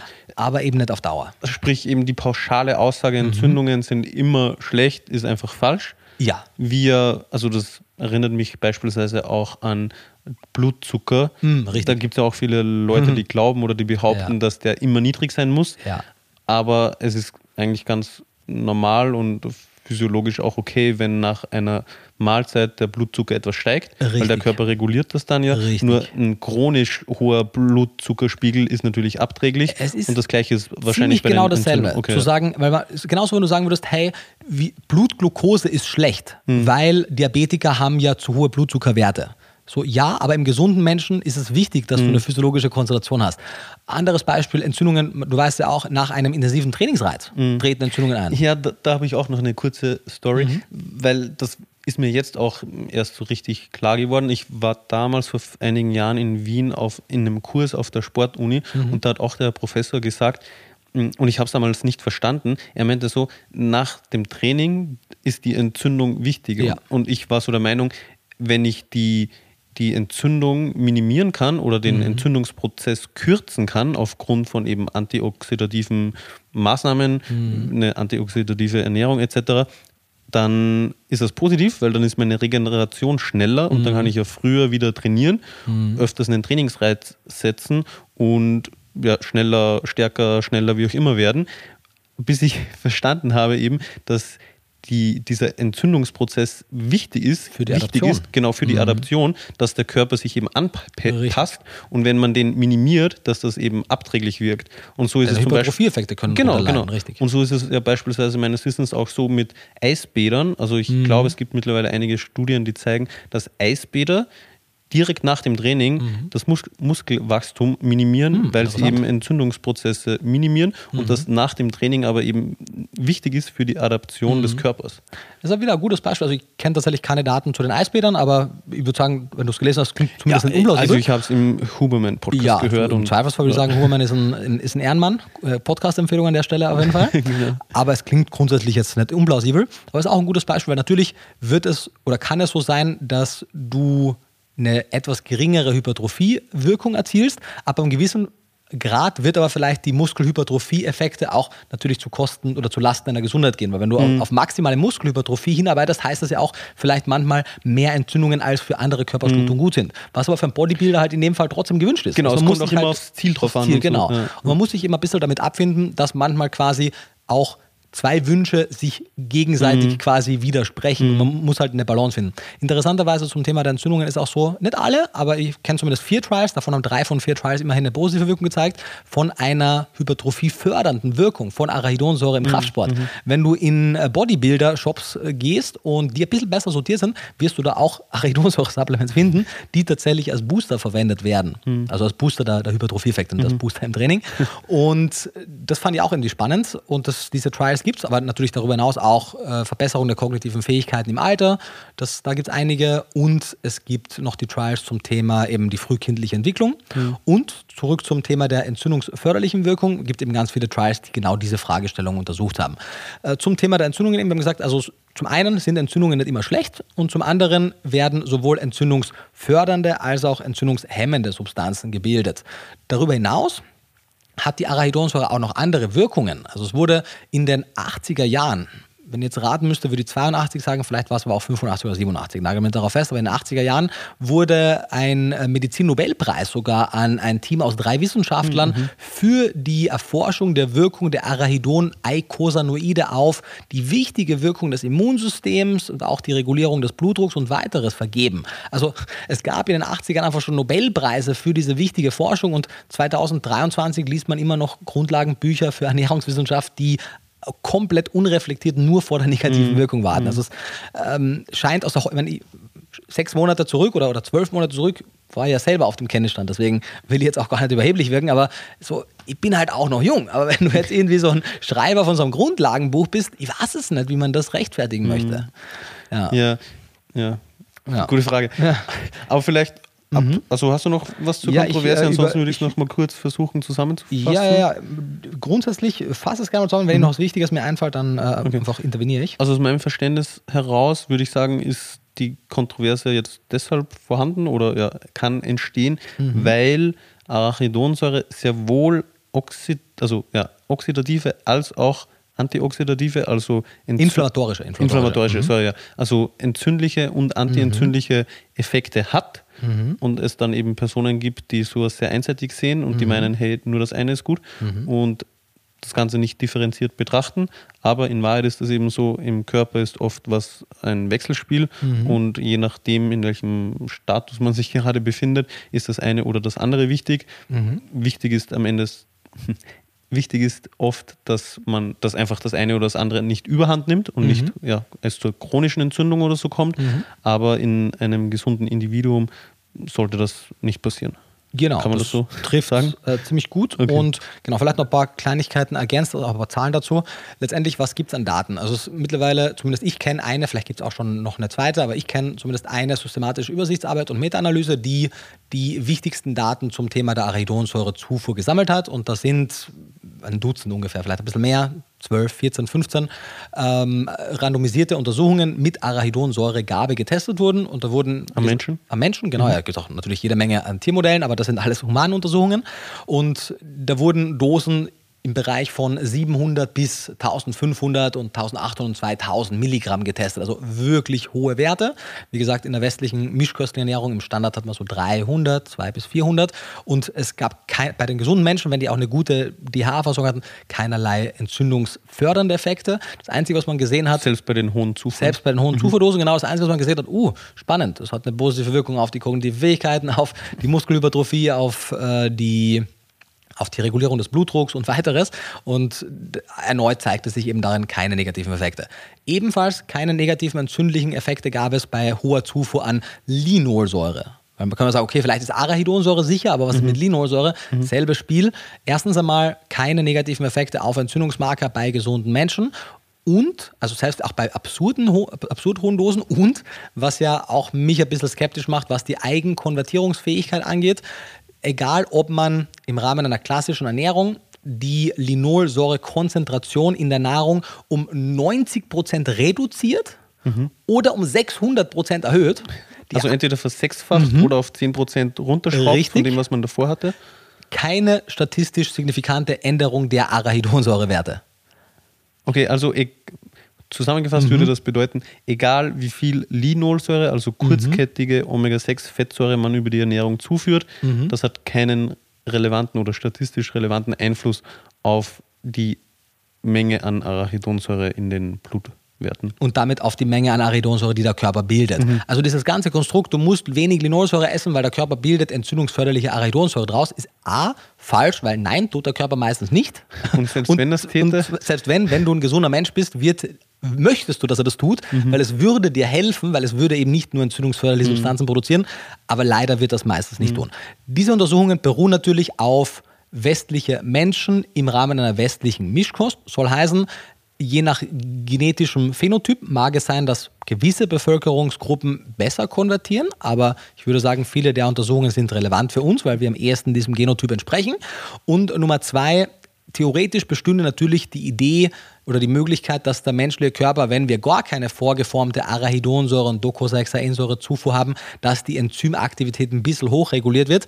Aber, und das ist der Grund, warum ich nicht sehr sehr zuversichtlich bin, dass es im Großmaße passiert, wenn wir uns die Arachidonsäure-Konzentrationen in den Blutkörperchen, den roten Blutkörperchen zwischen Mischköstlern und Veganern angucken, sehen wir, dass die Mischköstler im Schnitt irgendwas zwischen 20 und 40 Prozent höhere Werte aufweisen, obwohl die Veganer in den Untersuchungen, wenn du dir die Nährwertprotokolle anguckst, mehr Linolsäure in der Ernährung hatten. Als die Mischköstler. Als die Mischköstler, mhm. genau. Also wenn man davon ausgehen würde, dass die Enzymaktivität so hoch reguliert wird, mhm. dann müsste mehr Linolsäure in deren Ernährung zumindest einmal zum gleichen Aridonsäurespiegel mhm. führen. Tut es aber nicht, weil die Aridonsäurekonzentration war jetzt auch nicht so groß in der Ernährung. Mhm. Das heißt, ich wäre da nicht wahnsinnig äh, optimistisch, dass das ja. bei den meisten Menschen funktioniert.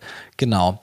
Mm, das heißt, sowohl die Arachidonsäure als auch die Linolsäurekonzentration führen in Studien nicht zu einer Erhöhungswirkung und zwar zu einer Entzündungs zu einer Entzündungserhöhungswirkung mhm. und zwar egal in welcher Konzentration. Natürlich, irgendwann kann es aus anderen Gründen für das Verhältnis von Omega-3 zu 6 vielleicht ein Thema sein, aber mhm. wenn du eine gute DHA-Versorgung hast, ist es relativ egal, ob du jetzt 300, 500 oder 700 Milligramm oder 1700 Milligramm Arachidonsäure hast. Irgendwann wird es viel zu viel, aber irgendwo da wird der Sweet Spot sein. Und meine Empfehlung aktuell ist eben, dass man beides in guter Menge zuführt. Ja, und das Ding ist, also das viel zu viel ist ja mhm. sowieso sehr schwer zu erreichen, weil entweder, wenn, mhm. wenn man es über die Ernährung machen würde, wäre sie wahrscheinlich sehr einseitig, mhm. weil es ja nicht viele sehr gute Quellen gibt. Richtig. Und wenn man es über die Supplementierung machen würde, dann wäre es sehr teuer. ja, genau, der Preis wird da schon abschrecken, genau. Ja. Ähm, plus darüber hinaus, also weil warum hat man denn überhaupt Sorge vor Entzündungen? Unter anderem weiß man, dass Entzündungsreaktionen eine ganze Reihe an chronisch degenerativen Erkrankungen begünstigen. Und abgesehen von den klinischen Studien, weil wie lang gingen denn die? Die waren irgendwo im Bereich zwischen sieben und, und 15 Wochen. Mhm. Das reicht eigentlich, um Entzündungsveränderungen zu bemerken. Aber man könnte ja trotzdem quasi den, was sagt man im, im, im Englischen, sagt man Devil's Advocate spielen, also quasi, weißt du, so der. Ähm, den Fürsprecher für den Teufel. Ja, ja, aber wortwörtlich funktioniert es nicht so ganz. Ja, nee. Also so, wenn jemand so, so überskeptisch mhm. ist und, und noch jede Eventualität noch, mhm. äh, noch bean, beanspruchen möchte oder, oder, angucken möchte. Also man könnte sagen, naja, okay, in diesen 15-wöchigen Untersuchungen kam nichts raus, aber wir sehen doch epidemiologische Studien, da gibt es doch eine Korrelation. Äh, ja und nein. Also in westlichen Ernährung, also in ganz klassischen westlichen Ernährungsmustern Status quo heute ja. Wenn wir allerdings in die 60er, 70er, 80er Jahre zurückgehen, wo die unterschiedlichen Ernährungsmuster zwar sehr heterogen waren, zum Beispiel zwischen Italien und Finnland gibt es eine schöne Untersuchung, da wurde sehr anders gegessen, aber beide Bevölkerungsgruppen hatten zu der Zeit noch deutlich weniger, unter Anführungszeichen, westlich gegessen, also viel vollwertiger, viel mehr vollwertige Pflanzen, viel weniger Junkfood und Fastfood. Und da haben wir gar keinen Zusammenhang gesehen zwischen Italien, zu diesem Zeitpunkt sehr Arachidonsäure-reiche Kost, im Vergleich zu Finnland deutlich Arachidonsäure-ärmere Kost, im Gegenteil, wir sahen höhere Raten, Auftrittsraten, Tode, also harter Endpunkt zwischen, also höhere Raten an kardiovaskulären Todesfällen in Finnland bei Arachidonsäure armer Kost im Vergleich zu Italien bei Arachidonsäure reicher Kost. Mhm. Das heißt, ja, in der westlichen Mischkost ist auch der Arachidonsäuregehalt gestiegen, mit ihm aber eben auch die Menge an Weißmehlen, an mhm. Zuckern, an Junk, an Fastfood. Genau, und das und ist einfach halt ein Marker für eine westliche Kackernährung. Ja, ja, und am Ende des Tages ist es dann eben eine Korrelation Richtig. und die Gründe anhand der Daten legen wahrscheinlich nahe, dass es sich auf irgendwas anderes bezieht. Richtig, genau. Plus, wenn wir uns angucken, wie zum Beispiel gibt es auch interessante Untersuchungen mit, äh, was ist das politisch korrekte Wort, mit australischen Ureinwohnern, mhm. ja, mit Native, ähm, mit Native ja, Australians. Keine Ahnung, ob das politisch ja, korrekt ist. Aborigines, ja. was nochmal das sagen darf. Ich glaube, es weiß jeder, wen du meinst. Ja, genau. Ähm, wenn man sich, also natürlich viele von deren Ernährungsmuster sind ja mittlerweile auch sehr verwestlicht, aber wenn man sich einige dieser Stämme anguckt, dann sieht man, dass die eine extrem arachidonsäurereiche Kost haben. Kängurufleisch ist zwar meistens nicht so fettreich, aber hat einen sehr hohen Arachidonsäuregehalt, das Fett, was da ist, plus einige Organe ja natürlich schon. Und die äh, Fische, die sie essen, sind erstaunlich arachidonsäurereich. Das heißt, die haben eine Arachidonsäuremenge jenseits der westlichen Ernährung in, äh, im Speiseplan und wir sehen eine, eine hervorragende Gefäßgesundheit. Wir sehen überhaupt keine hohen Entzündungswerte Wert und gar nichts. Das heißt, auch das ist ein weiterer Hinweis darauf, dass es nicht die Arachidonsäure per se ist, mhm. die hier zum Problem wird. Und in äh, Bezug auf die schon kurz vorher genannte Übersichtsarbeit mit den, ich glaube 15 waren es, randomisierte Studien. Auch hier war die, die Quintessenz von den Wissenschaftlern, dass es eben trotz des weit verbreiteten, weit verbreiteten Glaubens das Gegenteil der Fall ist, dass eben die Arachidonsäurekonzentration im Plasma etc. und auch die Linolsäurekonzentration nicht korreliert mit einer, mit einer Erhöhung der Entzündungsmarker. In zumindest eben den randomisierten Studien bei, bei gesunder Ernährung, lediglich bei sehr ungesunden Mustern sehen wir eine Korrelation. Hm, okay. Genau. Und ja, ansonsten, man Arachidonsäure hat, ansonsten auch Wundheilung ist ein Thema. Wenn man, auch ist natürlich wahnsinnig anekdotisch, aber auch hier ähm, merke ich, paar Sachen, die sich zumindest auch bei den Ex-Vegans immer wieder mal äh, durchziehen. Das ist äh, zum einen einmal schlechte Wundheilung, schlechte Hautgesundheit, schlechte Haargesundheit und mehr Unverträglichkeiten. Also, dass Leute sagen, hey, gefühlt von Jahr zu Jahr vertrage ich weniger Lebensmittel. Und ist natürlich, oft ist es multifaktorell, aber es war schon krass zu sehen, die Datenlage beschreibt halt genau diese Dinge mit Arachidonsäuremangel. Und von fast allen Stoffen, die in Frage kommen, glaube ich, ist wenig mehr vernachlässigt als Arachidonsäure. Mhm. Und es wäre natürlich fast zu schön, um wahr zu sein, wenn das quasi in diesen Fällen der Missing Link gewesen wäre. Aber es würde mich nicht wundern, wenn es in vielen Fällen der Fall wäre. Und ja, letztendlich kann man es einfach mal testen, bevor man quasi äh, überstürzt zum Ex-Veganer wird. Vielleicht kann ja die, die Arachidonsäure-Zufuhr über das Pilzöl schon mal helfen. Mhm. Dem Ganzen sollte man vielleicht einmal acht bis zwölf Wochen geben, aber dann wird man, wenn es helfen sollte, die Verbesserung spüren. Genau. Weil eben, das sieht man ja auch in den allerersten äh, Tiermodellen von, von Burr Burr aus den ich würde 30er Jahre sagen wollen, bin aber wirklich schlecht mit Zeiten. Aber als sozusagen die äh, Fettsäurenforschung mhm. stattgefunden hat, hat man, das war gar nicht so leicht zu der Zeit, es hinzukriegen, die Nahrung der, vor allem Ratten waren es, die Nahrung der Ratten wirklich fettfrei zu bekommen. Weil mhm. du musst natürlich das sehr, sehr isolieren, sehr sauber und rein hoch isolieren, mhm. dass du das ganze Fett rauskriegst. Und nur wenn du es wirklich komplett rausisoliert hast, hast du es überhaupt geschafft, quasi tödliche Fettsäuremängel zu produzieren. Und aber schon lange bevor die Ratten eben an einem Fettsäuremangel starben, haben die angefangen, viele dieser Symptome zu bekommen. Die haben schlechte Haut bekommen, die haben Haarausfall bekommen, die wurden unfruchtbar, die haben Wundheilungsstörungen bekommen, die haben Verträglichkeitsbeschwerden bekommen, was ihre Nahrung angeht, haben insgesamt weniger Appetit bekommen. Also vieles von dem ehrlicherweise, was man halt von diesen ganzen Ex-Veganer-Geschichten hört. Und eben zwischen einem, einem, klinischen und irgendwann tödlichen Fettsäuremangel und einem subklinischen, einer subklinischen Unterversorgung, einem Mangel das sind ja Welten dazwischen. Mhm. Und eben gerade zu so diese subklinischen, auch chronischen Sachen, die sind aus meinem Verständnis heraus deutlich, deutlich weiter verbreitet, auch abseits der veganen Ernährung, weil gerade ja. durch den Cholesterin, durch die Cholesterinpanik, die in den letzten Jahrzehnten verbreitet wurde, haben ja auch Leute, die mischköstlich essen, irgendwie Vorsicht, zu viele Eier zu essen und Organe werden sowieso kaum gegessen. Mhm. Und daher ist das ja auch die Arachidonsäurekonzentration in der westlichen Ernährung oft weniger, als es sein sollte. Mhm. Also eben so latente Mängel, ja. wo man zwar so ein paar leichte Symptome schon hat, aber noch nicht, also auch von den Blutwerten her noch keinen schwerwiegenden Mangel feststellen könnte. Ja, beziehungsweise vor allem, wenn man halt nicht in den Erythrozyten misst, sondern einfach mm, nur im, im, im Plasma, Plasma, genau. Ja, okay. und, und natürlich auch, muss man sagen, ich will jetzt ja echt nicht ähm, erneut Devil's Advocate spielen, aber ähm, die Referenzwerte, vor allem jene Referenzwerte für Stoffe, die jetzt nicht so extensiv erforscht sind. Diese Referenzwerte und auch viele der Zufuhrwerte sind ja anhand der Allgemeinbevölkerung festgelegt. Mhm. Und das heißt, die Allgemeinbevölkerung im Schnitt ist schon mal nicht optimal mit Arachidonsäure versorgt, zumindest wenn du jetzt nicht 50, 60 Jahre zurückgehst. So, wenn du da ins Archiv reingucken würdest, was da die Referenzwerte gewesen wären anhand der Blutwerte, bist du wahrscheinlich eher dran. Aber gerade wenn du dir die letzten zwei Jahrzehnte nach der Fettphobie in den 60er, 70er, 80er Jahren anguckst und wenn du es dann auch noch schaffst, innerhalb dieser ohnehin schon zu geringen Referenzwerte im unteren Bereich zu sein, wird dir der Arzt nichts sagen, weil sagen, ja, sie sind halt im unteren Referenzbereich. Mhm. Da hm, würde ich wirklich Sorge haben. Mhm. Ja, ja, ist schwierig, weil eben auch einfach noch sehr viele Fragezeichen bestehen bleiben. So. Ganz genau. Aber ja, wird hoffentlich mit mehr Jahren, mit mehr Forschung äh, sich ändern. Hopefully. Mm, wir haben jetzt sehr viel über das Verhältnis der Omega-3 zu Omega-6-Fettsäuren gesprochen, mhm. über die Kontroverse mhm. zu Arachidonsäure. Du hast auch schon die Synthesefähigkeit eigentlich ganz gut behandelt. Mhm. Hast du zu etwas von den drei Punkten noch, also sorry, hast du zu einem dieser drei Punkte noch etwas, was du noch sagen möchtest? Oder ist damit jetzt zu den Punkten zumindest mal alles gesagt? Ja, voll gerne. Nee, äh, vielleicht noch dazu, wenn man sich, wenn man den Pfad der Eigensynthese erkunden möchte, man sagt, hey, ich möchte jetzt nicht supplementieren, ich möchte mal gucken, ob das für mich auch ohne Supplementierung funktioniert. Was ja rein aus wissenschaftlicher Sicht eine interessante Sache ist. Wenn jemand das testet und dann Ergebnisse hat nach irgendwie drei oder sechs Monaten, bitte gerne schicken. Würde würd mich sehr interessieren mit Ernährungsprotokoll, was man gemacht hat.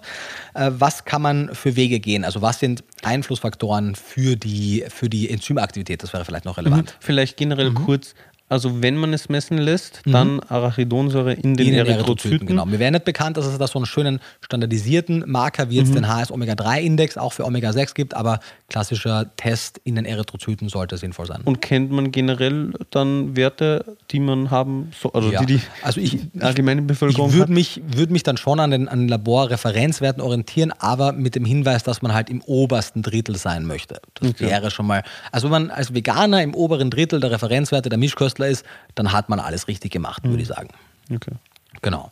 Und für die, für die Beeinflussung, also ein paar Dinge ja eh schon angesagt. Das Alter spielt eine Rolle und vieles davon trifft auch auf die Omega-3-Fettsäuren zu, weil die Enzymsysteme, oder quasi alles eigentlich, die Enzymsysteme funktionieren ja für beide Fettsäurengruppen.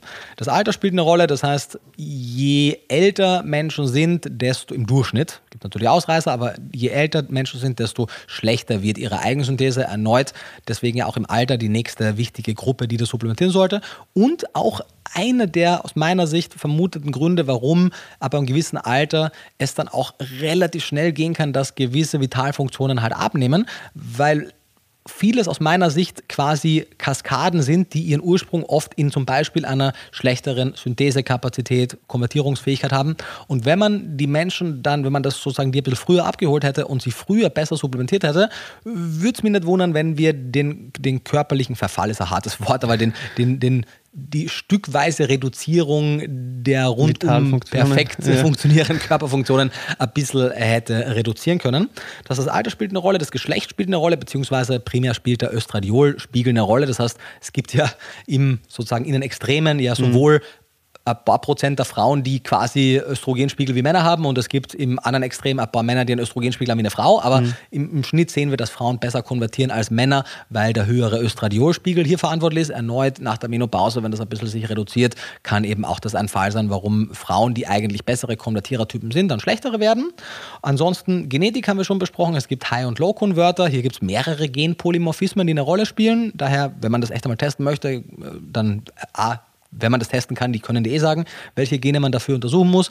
Aber ist das schon so genau bekannt? Ja, ja, auf jeden Fall. also ich habe auch eine Studie, ich habe es jetzt nicht im Kopf, weil das Sollten wir mal machen lassen.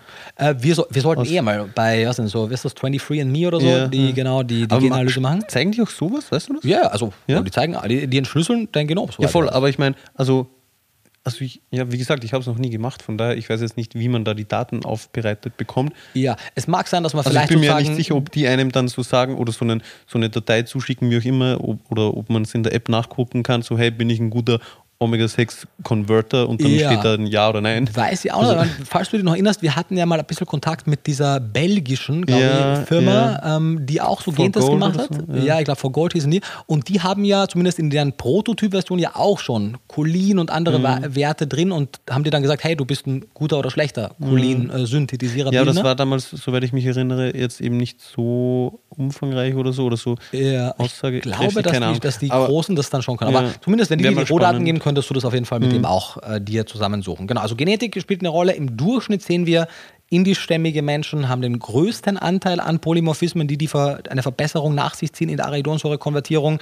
Äh, asiatisch- und afrikanischstämmige schneiden im Schnitt auch deutlich besser ab als europäischstämmige. Aber wie gesagt, auch unter den europäischstämmigen gab es in der einen Untersuchung es waren so knapp 1000 Probanden, gab es auch, ich glaube, es waren 17 oder 18 Prozent in, Euro, in europäischstämmigen, die ebenfalls High-Converter waren. Also es gibt sie, aber sie sind deutlich seltener. Ansonsten der Gesundheitszustand, Gesunde konvertieren besser als Kranke. Das betrifft quasi fast alle, alle mhm. Konvertierungen. Also die Beta-Carotin zu Retinol-Konvertierung, die Cholin-Bildnerfähigkeit etc., alles leidet unter einem Krankheitszustand. Und das heißt, es zwei Dinge. Zum einen akute Krankheit, so einen grippalen Infekt, ja, aber eben auch Stoffwechselerkrankungen, Diabetes mellitus Typ 1 und 2, Hypertonie. Äh, viele Primärerkrankungen können die Konvertierungsfähigkeit reduzieren und das führt im Umkehrschluss natürlich oft dann auch dazu, dass das Krankheitsbild sich dadurch auch sukzessive mhm. verschlechtert. Also so eine Abwärtsspirale? Das ist eine dann? Abwärtsspirale ja. oder halt optimalerweise eine, eine, eine Aufwärtsspirale. Aufwärtsspirale, genau, wenn du es wenn korrigierst. Mhm. Dann die Fettsäurenzufuhr, Omega-3 zu 6 Verhältnis, selbstverständlich neben dem Gentyp der wichtigste Faktor. Und, die Nähr und es gibt ein, zwei Untersuchungen, ich habe noch nicht weiter reingeguckt, wie legitim oder wie groß der Effekt ist, ob der jetzt signifikant ist oder auch klinisch wichtig. Das ist mhm. immer ein großer Unterschied. Aber zumindest ist er signifikant. Äh, die äh, Fettsäurenzufuhr in Bezug auf die gesättigten Fettsäuren, also sehr große Mengen an gesättigten Fettsäuren, führen dazu, dass die Elongase und Desaturase-Aktivität etwas abnimmt. Kannst du das vielleicht kurz ausführen, was der ja. Unterschied eben zwischen der Signifikanz und der was war das andere? Klinischen, Klinischen Relevanz? ist? Ja, genau. natürlich, klar, gerne. Also statistische Signifikanz ist eben eine statistische, ist eine statistische Maßeinheit, ob ein Ergebnis quasi dem Zufall geschuldet sein kann oder ob es unabhängig des Zufalls besteht. Also wenn ein Ergebnis statistisch nicht signifikant ist, dann kann es durchaus Zufällig? eine relevante Veränderung gegeben haben, aber es ist eben nicht klar zu sagen, ob es nicht vielleicht Zufall ja, war. Genau. Okay. Und wenn es statistisch hochsignifikant ist, dann heißt es mal zu ja, quasi sicher, dass es nicht dem Zufall geschuldet ist. Ein Ergebnis kann aber, und darauf wollte ich hinaus, kann statistisch hochsignifikant sein. Also eine Veränderung kann definitiv an einer Intervention liegen. Mhm. Sie kann aber so klein sein, dass sie klinisch nicht relevant ist. Mhm. Das heißt, man muss immer sich die Frage stellen, das ist bei, bei vielen, auch der ganzen epidemiologischen Studien, wenn es heißt, man hat ein statistisch signifikantes Risiko für eine Erhöhung oder eine Reduktion ja. von Krankheit XY, okay, aber ist es denn klinisch relevant? Wäre das von vorhin ein Beispiel dafür? Also wenn man jetzt eben sagt, Arachidonsäure kann entzünd, entzündungsfördernde Stoffe bilden oder mhm. durch, durch die Zufuhr von Arachidonsäure können sich entzündungsförderliche Stoffe bilden. Mhm. Das das wäre kein ja. gutes Beispiel. Weißt du, es nicht? Nee, weil, ja, weil es ja auch hohe klinische Relevanz hat. Ja, hat es? Ja, weil also die. Aber keine, Grund, also jetzt keine, keine negative, dachte ich. Äh, also klinische Relevanz kann in beide Richtungen gehen. Ja, und, ja, voll. und der einzige Grund, warum es mm, bei den ja, gesunden okay. Menschen dann keine negative klinische Relevanz hat, ist ja nur, weil eine klinisch relevante Bildung entzündungshemmender auch stattfindet. Ja, okay, okay. Das heißt, das ist eigentlich in alle Richtungen sehr klinisch relevant. negiert sich selbst. Ein gutes Beispiel wäre vielleicht, wenn wir jetzt bei den High-Converter-Typen mhm. bleiben würden, es, äh, da gibt es statistisch signifikante Unterschiede in der Konvertierungsfähigkeit mhm. und die waren auch klinisch hochrelevant, weil zum Beispiel in der einen Untersuchung zwischen indisch und äh, europäischstämmigen Menschen war etwa 30 Prozent Unterschied. Das ist klinisch hochrelevant. Der Unterschied hätte aber auch statistisch signifikant 2 Prozent sein können. Dann wäre es statistisch signifikant, aber klinisch relativ irrelevant, weil ob du jetzt 2 Prozent mehr Linolsäure zu, zu, konvertierst oder deine Spiegel eben dann daraus 0, irgendwas Prozent höher werden, ist dann nicht mehr so ein großer Unterschied. Also, ah, okay, also du meinst, der Unterschied zwischen den indischstämmigen und den, ja. ja. könnte groß sein.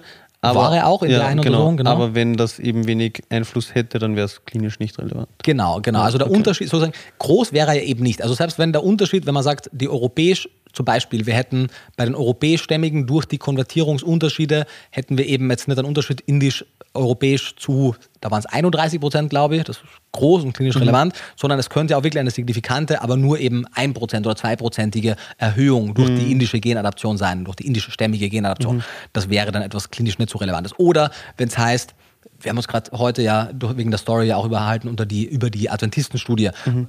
Es zum Beispiel, was haben wir da gesehen? Bei den äh, Vegetariern und bei den Veganern 2% geringere Auftrittsrate für gewisse Krebserkrankungen. Das kann statistisch signifikant sein, aber wenn du eine zweiprozentige Reduktion hast von einer Krebserkrankung, die eh nur eine Auftrittsrate von vielleicht 1 zu 10.000 hat, mhm. da hat das halt klinisch nicht mehr so eine wirkliche Relevanz. Mhm. Das okay. sind so die Unterschiede. Okay, okay. Genau. Ähm, und in Bezug auf sozusagen die relevanten Einflussfaktoren, also, und das war eben ein Beispiel, bei der Fettsäurenzufuhr, die Menge an gesättigten Fettsäuren hat einen signifikanten Einfluss. Wie klinisch relevanter ist, weiß ich aber nicht, weil es zu wenig Daten gibt. Okay. Ähm, was man weiß, was auch klinisch relevant ist, ist die Nährstoffversorgung. Das ist ja auch, ich wiederhole es ja gebetsmühlenartig, aber so wichtig.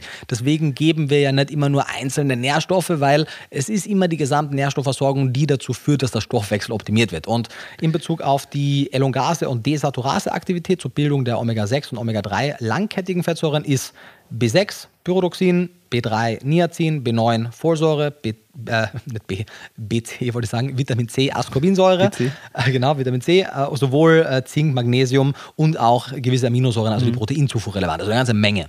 Und wenn man das gut zuführt, dann wird man eine bessere Elongase-Aktivität haben. Wenn man das schlechter zuführt, wird man eine verringerte haben. Okay. Zusammengefasst, Mhm, es gibt viele Aspekte, die einen Einfluss haben Mhm. auf die Bildung von langkettigen Fettsäuren. Mhm. Das sind unter anderem das Alter, Jawohl. das Geschlecht, Jawohl. also wobei Jüngere besser konvertieren als ältere Personen, Frauen durchschnittlich besser konvertieren als Männer, das Fettsäurespektrum der Ernährung, die Zufuhr an gesättigten Fettsäuren, wobei man da die klinische Relevanz noch nicht so genau weiß, die Zufuhr oder die Versorgung mit, an, mit vielen anderen essentiellen Nährstoffen. Hm, Hatten wir noch was? Die, der Phänotyp, also Mhm, die genau, genetischen Gentyp, genau. Der mitunter der wichtigste Genau. Faktor ist, genau. Und dann eben, ah, genau, und dann noch die Zufuhr von den kurzkettigen Fettsäuren. Also, Das Omega-3 also das zu ist das 6 Verhältnis. Ja, Verhältnis, genau, genau, genau, das war genau. eigentlich das. Das Habe ich da was vergessen? nee, also wenn Okay. ich jetzt mit auch was vergessen habe, hast du nichts vergessen. Okay, okay, dann Ansonsten, haben wir, wir, nutzen es ja, also man kann ja das, sich den Artikel durchlesen. Genau. Orientieren Aber das ja waren auf jeden Fall die, die, die wichtigsten. wichtigeren Punkte. Und wunderbar. Ich finde, wir sollten langsam auch schon zum Ende kommen. ich habe, ja, ja, aber, aber so tragisch. Ich hätte noch Mhm, äh, abschließend dann eine Frage, aber davor noch was anderes und zwar, wir haben auch schon über die Bedeutung der Arachidonsäure in sensiblen Lebensphasen definitiv gesprochen. Also hast du ja zu Genüge erwähnt, Ja. dass es für die Schwangerschaft, für die Stillzeit, für die Beikost, also für Kleinkinder und auch für ältere Personen sehr wichtig ist, Mm, also besonders wichtig ist.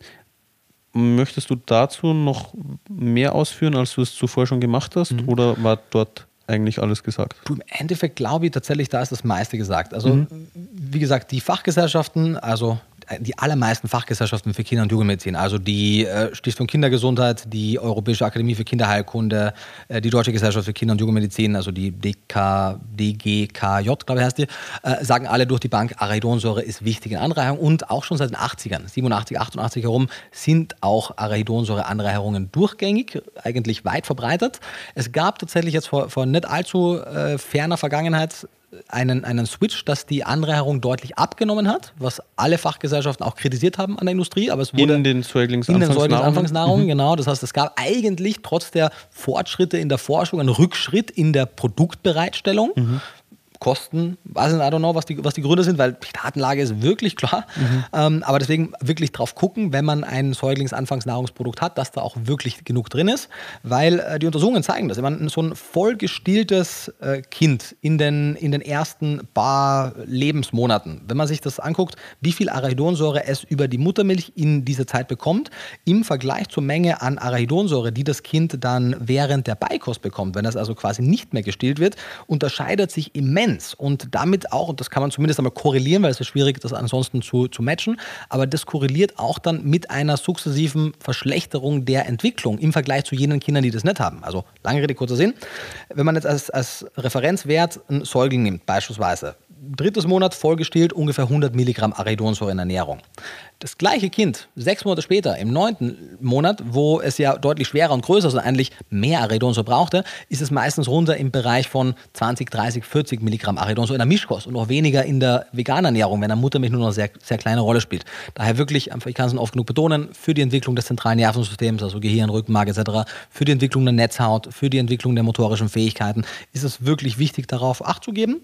Und im Prinzip am Ende müssen wir eigentlich dann nur noch kurz sprechen, was sind die Zufuhrempfehlungen. Das haben wir eh schon kurz einmal angeteasert, aber was sind Empfehlungen vielleicht? Ja, Und dann war es das eigentlich äh, von meiner Seite aus so weit. Ja. Ja, genau. Wie gesagt, ich habe da noch eine Frage, die Bitte. zu, aber also nach der Zufuhrempfehlung willst du die überhaupt jetzt so mündlich einmal durchgehen, weil ich glaube, das kann man sich wahrscheinlich sowieso nicht so gut merken oder sollen wir einfach auf die Grafik verweisen? Genau, ich wollte primär eigentlich sagen, hey, wir haben es ja eh in der Okay. Grafik aufgearbeitet. Ansonsten, man, für die kleinen Kinder ist es ja leicht zu merken, weil da muss man sich jetzt in den ersten zwei Lebensjahren nur, muss wissen, wie schwer das Kind ungefähr ist und roundabout 15 Milligramm äh, pro Kilogramm Körpergewicht, 14 bis 16 sind Empfehlungen. Und danach, Leicht zu merken. mehr oder weniger Also, leicht. Ähm, und danach so zwischen dem zweiten und im Prinzip zwischen dem zweiten Lebensjahr und dem Lebensende, sind die Zufuhrempfehlungen, die gehen halt so sukzessive um 50 Milligramm hoch, kann man sich eigentlich auch verhältnismäßig einfach merken. Beginnt so bei 150 bis 200 Milligramm bei den 2- bis 4-Jährigen und geht dann so im Zwei-Jahres-Rhythmus 4 bis 6, 50 hoch und dann die Erwachsenen haben eben so roundabout 300, 350 Milligramm, etwas ältere Menschen noch etwas höhere Ja. Zufuhren. Haben jetzt Genau. nach fast eineinhalb Stunden Podcast, nach deiner einmaligen Aussage sicher alle im Kopf. alle, alle, die sich nicht gemerkt haben, die können es gerne in dem bereits mehrfach erwähnten Artikel nochmal nachgucken. Da gibt es auch eine eigene Grafik dazu, also eine Tabelle. Da ja, ist das aufgelistet für alle, die sich das visuell vor Augen führen wollen. Genau. Und es gibt noch eine Empfehlung, kann man gratis lesen. Ist ein 250-seitiges Buch nur über Arachidonsäure. es, äh, es war nicht der leichteste Read, den ich hatte, aber, aber durchaus interessant. Äh, ist auch im Artikel äh, verlinkt. Das heißt Arachidonic Acid, Dietary Sources and General Functions. Und da gibt es auch ein Kapitel zu vegetarisch-veganer Ernährung mit dem sehr treffenden Zitat: Ein besonderer Hinweis gilt der Beachtung von Personen wie Vegetariern und Veganern, die kein Fleisch essen, da dies die primäre Quelle für ARA ist. Fairerweise muss man sagen, Vegetarier, die kein kein, keine Eier essen, weil da hätten es genug Eier, aber eben auch selbst in diesem Grundlagenwerk, was ja ansonsten mit veganer Ernährung nichts zu tun hat, wird extra darauf hingewiesen, dass man wirklich genug Arachidonsäure in der Ernährung haben möchte. Cool, dann, bevor ich zu meiner letzten Frage Bitte. komme, kurz noch ein sehr wichtiger Einwurf. Dass es das auch jetzt bei Watson gibt. genau das. Nee, und dass man eine Podcast-Wertung abgeben ja, möchte. ganz genau. Für die ich glaube, wir haben die letzten zweimal drauf vergessen. Uh, wirklich, ja. Dabei haben wir schon 1200 Bewertungen. Wirklich? Danke an alle. Wahnsinn, Wahnsinn. Ja, wir werden nicht müde, auch das zu wiederholen. Das Wenn stimmt. euch der Podcast gefällt, dann hinterlasst sehr gerne eine Bewertung. Wir, wir freuen uns sehr. Wir freuen uns. Wir befreuen uns, genau. Wir freuen uns sehr. Und ja, wie gesagt, also du hast es gerade erwähnt, seit kurzem gibt es eben das Pilzöl mit ARA bei Watson zu kaufen. Meines Wissens nach das erste europäische Präparat mit diesem Nährstoff, Ja, was eigentlich ein abseits bisschen von Kinderernährung, ist. also von, ja. von Säuglingsanfangsnahrung. Ja. Ja, was, ich meine, crazy, ja, natürlich, aber auch irgendwie nicht, weil abgesehen von der 1% an vegan lebenden Menschen braucht es halt auch niemand, der sich ausgewogen ernährt. Aber im Erwachsenenalter. Ja. Aber Veganer brauchen es halt schon. Ja, eben, und es gibt Ja. einige und trotzdem gab es bisher so ein Produkt noch nicht. Ja, Also voll. ist Von daher schön, dass du dir die Mühe machst. Das war ja auch nicht ganz leicht zu bekommen. Es war ewig Ja. lange Lead-Time und echt ein Pain in the Ass, aber Ja, schön, dass es da mit- ist. mit der Verfügbarkeit Es war im ist Labor und es ist Ja. getestet. Das hat einen guten Totox-Wert, das ist alles super. Genau, kann man sich auch ist angucken. cool. Steht natürlich transparent auf der Produktseite Eine verlinkt. Analyse, genau. Und vielleicht auch wichtig, natürlich die Tage, ich meine, du gibst das ja an auf, der, auf dem Produkt mit äh, 70 Tagesportionen A260, ist das korrekt? 200 Genau, weil also ich muss ja eine Musst du was festlegen. Mhm. bestimmte Tagesportion angeben, rein gesetzlich, aber wir haben auch im, in den Galeriebildern nochmal zusätzlich die Tabelle mit den Zufuhrempfehlungen, weil die natürlich nicht für jede Person in jedem Alter, in jeder Lebensphase Genau. so ist, wie auf der Verpackung steht.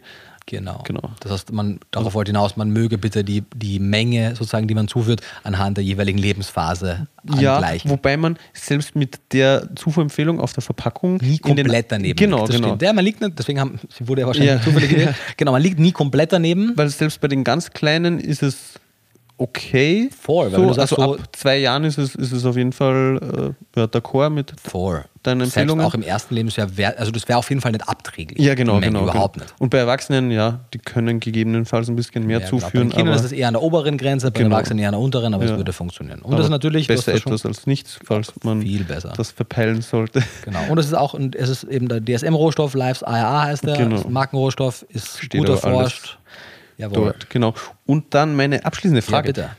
die mir auch ja, im, im Zuge des Gesprächs gekommen ist und an die ich mich zum Glück noch erinnern kann, weil ich es auch immer wieder mal höre, also weil es mir Leute schreiben. Viele Personen, so ist zumindest meine ja, Auffassung von den Nachrichten, sind etwas phobisch oder ja, scheinen Angst zu haben vor dem Konsum von Omega-6-reichen Ölen. Ja, vor. Unter anderem auch deswegen, weil du ja auch in deinem ersten Buch Vegan Klischee AD Ja. im Zuge der Eigensynthese von Ja. Omega-3, also von den Mhm. langkettigen Omega-3-Fettsäuren, darüber geschrieben hast, dass das dem eben nicht positiv entgegenwirkt, sage ich jetzt mal. weiterhin stimmt. Genau. Mm, Genau, also sind eben sehr ja, phobisch, haben Angst davor. Und da wollte ich dich nochmal fragen, also unter Anbetracht von allem, was du heute Mhm. erklärt hast und was du jetzt, was wir jetzt gerade besprochen haben, ob das denn gerechtfertigt ist. Mhm. Also ich, ich vermute die, die Antwort zu kennen, aber vielleicht kannst du das nochmal ausführen und hier ein paar Leuten äh, ja, Angst nehmen, sage ich Oder jetzt machen, mal. Oder, oder machen, genau. Mm, Genau, also meine Frage, Ja. ist es unter Anbetracht einer guten Supplementierung der langkettigen Omega-Fettsäuren notwendig, auf Omega-6-reiche Öle beim Kochen oder so in moderater Menge zu verzichten. Ja, also unter dem Beisatz, wie du es jetzt äh, beim zweiten Mal gefragt hast, unter der Voraussetzung, dass die langkettigen Omega-Fettsäuren supplementiert werden, ist die absolute Zufuhr und auch das Verhältnis der mhm. kurzkettigen nicht mehr relevant. Okay, oder vielleicht nochmal anders formuliert, warum eben gab es so die mhm. ja doch eigentlich Empfehlung, ja. solche Öle aufs Möglichste zu minimieren. Ja, also und warum würdest du es jetzt eventuell mhm. unter dem Gesichtspunkt nicht mehr so ja. aussprechen? Also zwei, zwei Sachen. Ich habe auch schon in vegan ja, also zwei Sachen dazu. Ich habe auch schon in vegan Klischee geschrieben, dass wenn man Mikroalgenöl supplementiert, dass das Omega-3 zu 6 Verhältnis dann nicht mehr von großer Bedeutung ist mhm. und dass man dann eben nicht mehr so stark auf die Linolsäure maximal zu verachten muss. Das heißt, mhm. das wurde auch damals schon von mir so geschrieben. Aber natürlich war es ja so oder ist ja auch immer noch so, dass Menschen potenziell lieber so wenig wie möglich supplementieren wollen. Und wenn man eben kein Mikroalgenöl supplementieren möchte, was ich nicht empfehlen würde, aber wenn man das möchte, dann ist es eben relevant. Und natürlich zu der Zeit, als ich dann gesagt habe, das Verhältnis ist zwar nicht mehr so wichtig, war aber natürlich trotzdem immer noch im Hinterkopf so, im Zweifelsfall lieber ein bisschen weniger Omega-6 mhm. mit dem Hinblick auf die eventuelle ähm, sozusagen Eigenbildung der Arachidonsäure, wobei man eben sagen muss, sowohl bei DHA als auch bei ARA ist die Eigensynthese bei den meisten Menschen irgendwo zwischen 0,5 und 0,8 Prozent. Also das ist wirklich wenig mhm. und daher ist eben, haben wir ja auch gesehen, Arachidonsäurewerte nicht wirklich im weitesten Sinne von der Linolsäurekonzentration abhängig. Das Einzige, und da habe ich also da habe ich auf jeden Fall schon Meinung, äh, einiges und habe auch schon vieles gelesen, aber werde wahrscheinlich auch noch in, den, in der nächsten Zeit noch ein bisschen Feinjustierung betreiben, äh, weil Öle sind immer noch ein Thema. Im, Im Sinne von, also jetzt einmal außen vor gelassen, die ganz offensichtlichen Dinge wie, die sind verhältnismäßig nährstoffarm und die sind äh, verhältnismäßig äh, energiereich. Und wenn man jetzt eben starkes Übergewicht hat, sollte mhm. man da aufpassen. Das außen vor gelassen, das ist selbstverständlich. Aber viele von den, von den Paleo-Jungs und, und Mädels und, und allen dazwischen und, und anderen Ernährungsweisen sind ja sehr ölphobisch. Also mhm. die sagen ja quasi, Zucker ist ja noch ein Hellfood im Vergleich zu Pflanzenölen. So. Sagen Paleo-Leute? Ja, ja, und, und, und auch die, die viele von den Keto-Folks. Also Pflanzenöle sind in der ganzen Health-Community, glaube ich, das am meisten verschriene. Mir fällt nichts ein, was, was mehr dämonisiert mehr wird. Ja, by far. Okay. Ja. Krass. Und ja, und da habe ich noch keine letztendliche komplette Meinung. Also ich würde sagen, es ist im, im Zweifelsfall einmal ein bisschen übertrieben ja. und es kommt halt extrem auf die Qualität drauf an und die Frage ist halt wirklich, ist die Qualität der, vor allem in dem Fall ja amerikanischen Öle, weil es ja hauptsächlich amerikanische Personen sind, wirklich so viel schlechter oder bin ich ein bisschen zu zuversichtlich, was die Ölqualität angeht. Weil, was die halt sagen, ist so, gerade diese sehr hoch ungesättigten Öle, eben Sonnenblumenöl, Maiskeimöl, die einen hohen Anteil an mehrfach ungesättigten Fettsäuren haben, äh, oxidieren sehr leicht. Entsprechend, wenn sie nicht richtig gelagert werden, wenn sie zu erhitzt werden, ist ein Thema. Und grundsätzlich gehe mal davon aus, dass wenn du ein Ölhersteller bist, hast du ja nicht so viele Jobs außer halt ein Öl herzustellen und zu kontrollieren, dass das gut ist. Deswegen wäre ich eigentlich der Meinung, dass die das hinkriegen sollten. Nach den Totox-Analysen der Algenöle, die du letztes Mal auch erwähnt hast oder mhm. wir ja auch schon in mehreren Podcast-Folgen erwähnt haben, wo ja, was, was, was, was, hast du eingeschickt? Ein Dutzend ungefähr? Schicke, ja. So roundabout. Und da war ja schon eine relevante Menge weit über den Grenzwerten. Mhm. Und wir sollten das vielleicht auch einmal mit Pflanzenöl machen. Ja. Aber wenn sich herausstellt, dass auch hier der Großteil der gängigen Öle im Einzelhandel so hoch oxidiert ist, ja, ja, dann wäre es nicht die Tatsache, dass es Omega-6 reich ist, warum es problematisch wäre, mhm. sondern dass Omega-6 reiche Öle, auch genauso wie Omega-3 reiche Öle, halt leicht oxidieren können. Mit den Omega-3-Reichen kocht aber eh niemand. Da denkt ja eh niemand dran, dass man das Leinöl zum, zum Kochen nehmen würde. Mhm. Viele Leute nehmen aber durchaus dann eben gewisse Sonnenblumenöle zum Kochen. Und wenn das dann davor schon oxidiert ist und dann auch zu hoch erhitzt wird, könnte es ein Problem sein. Das wird sich aber noch zeigen. Im Moment ist ja eh meine Empfehlung, nimm dir Öle, die per se ein bisschen stabiler sind. Ölsäurereiche Olivenöle, Avocadoöl, solche Dinge. High Oleic, ja. genau, High Oleic, ölsäurereiche Sonnenblumenzüchtungen, also nicht jedes Sonnenblumenöl, sondern die High Oleic Sorten. Mhm. Genau, dann hat man das Problem auch schon weniger. Natürlich auch so ein High Oleic Sonnenblumenöl hat immer noch eine relevante Menge an Omega-6-Fettsäuren. Wenn die jetzt alle komplett oxidieren, wahrscheinlich nicht das allerbeste. We'll see.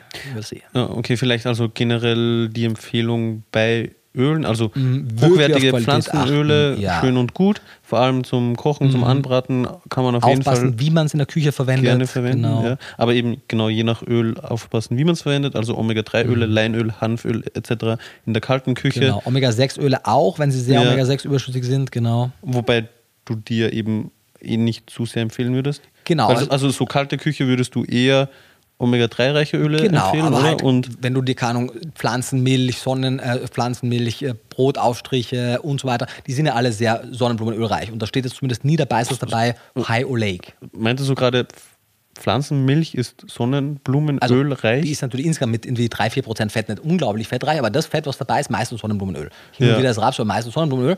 Und ich meine, diese Pflanzenmilch wird ja auch pasteurisiert. Ja. Und ich gehe davon aus, dass die Ölzugabe davor passiert.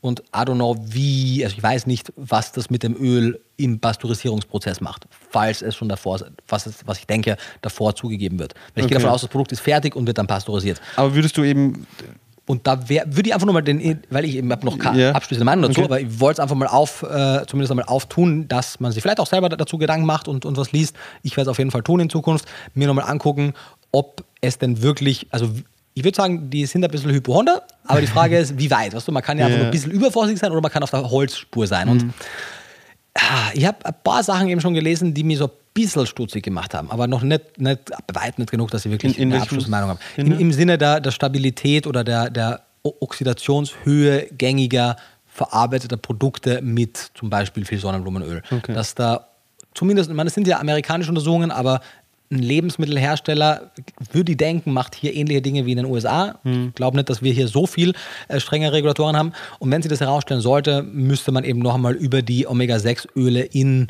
verarbeiteten Lebensmitteln nachdenken, aber eben nicht unter dem Aspekt der der, der, der Omega-6-Reich, des Omega-6-Reichtums dieser Öle, sondern nur aufgrund der mangelnden Stabilität dieser Öle im Kontext der hochkomplexen Verarbeitung dieser Lebensmittel im Ersatzprodukt einer Wahl. Okay, aber jetzt so- In Bezug auf das eigene Thema heute kein Problem. Ja, ja, genau. Und aber jetzt vielleicht auch nochmal, also du meintest ja gerade eben Öle in verarbeiteten Lebensmitteln, aber wie sieht es eben mit so einem Bratöl aus? Oder Ja, mit also- einem, also was, Ja. nee, andere Frage. Okay. Was ist, wenn ich mit meinen Salat Ja. mit nicht erhitztem Ja.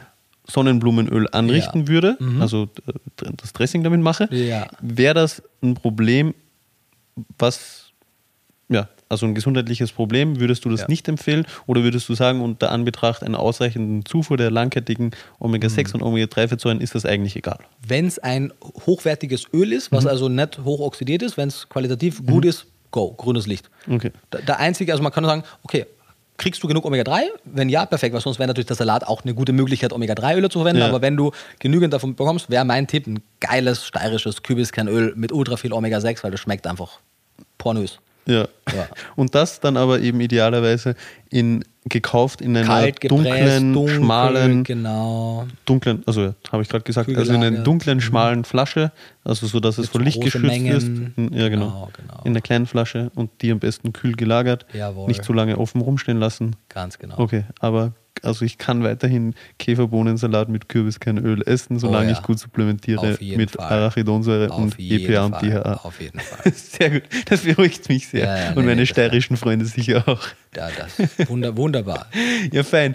Dann würde ich sagen, was das für heute Jawohl. zum Thema der Arachidonsäure. Für mich war auf jeden Fall wieder sehr, sehr, sehr viel Neues dabei, mehr als sonst, weil es ja doch. Ja, ist, das, ist das ein Kompliment für diese oder ein Diss für die anderen Folgen? Ja, ich meine, zur letzte Folge Jod-Selen, da Ja, du kennst das meiste schon. ja, weiß ich einfach, also wusste ich schon mehr darüber. War auch nicht uninteressant so, aber Arachidonsäure ist neuer für mich, sagen Ja. wir so. Mm, Genau. Ich weiß noch nicht, was wir in der nächsten Folge besprechen. Von daher kann Ja, ich leider nicht anteasern. Müssen erst noch gucken. Genau. Aber bis dahin, wie immer, danke fürs Zuhören, dass ihr es bis hi- hierher geschafft habt. Und wir freuen uns über jede Bewertung. Wir freuen uns, wenn ihr nächste Woche wieder dabei seid. Und bis dahin wünschen wir alles Gute und beste Gesundheit.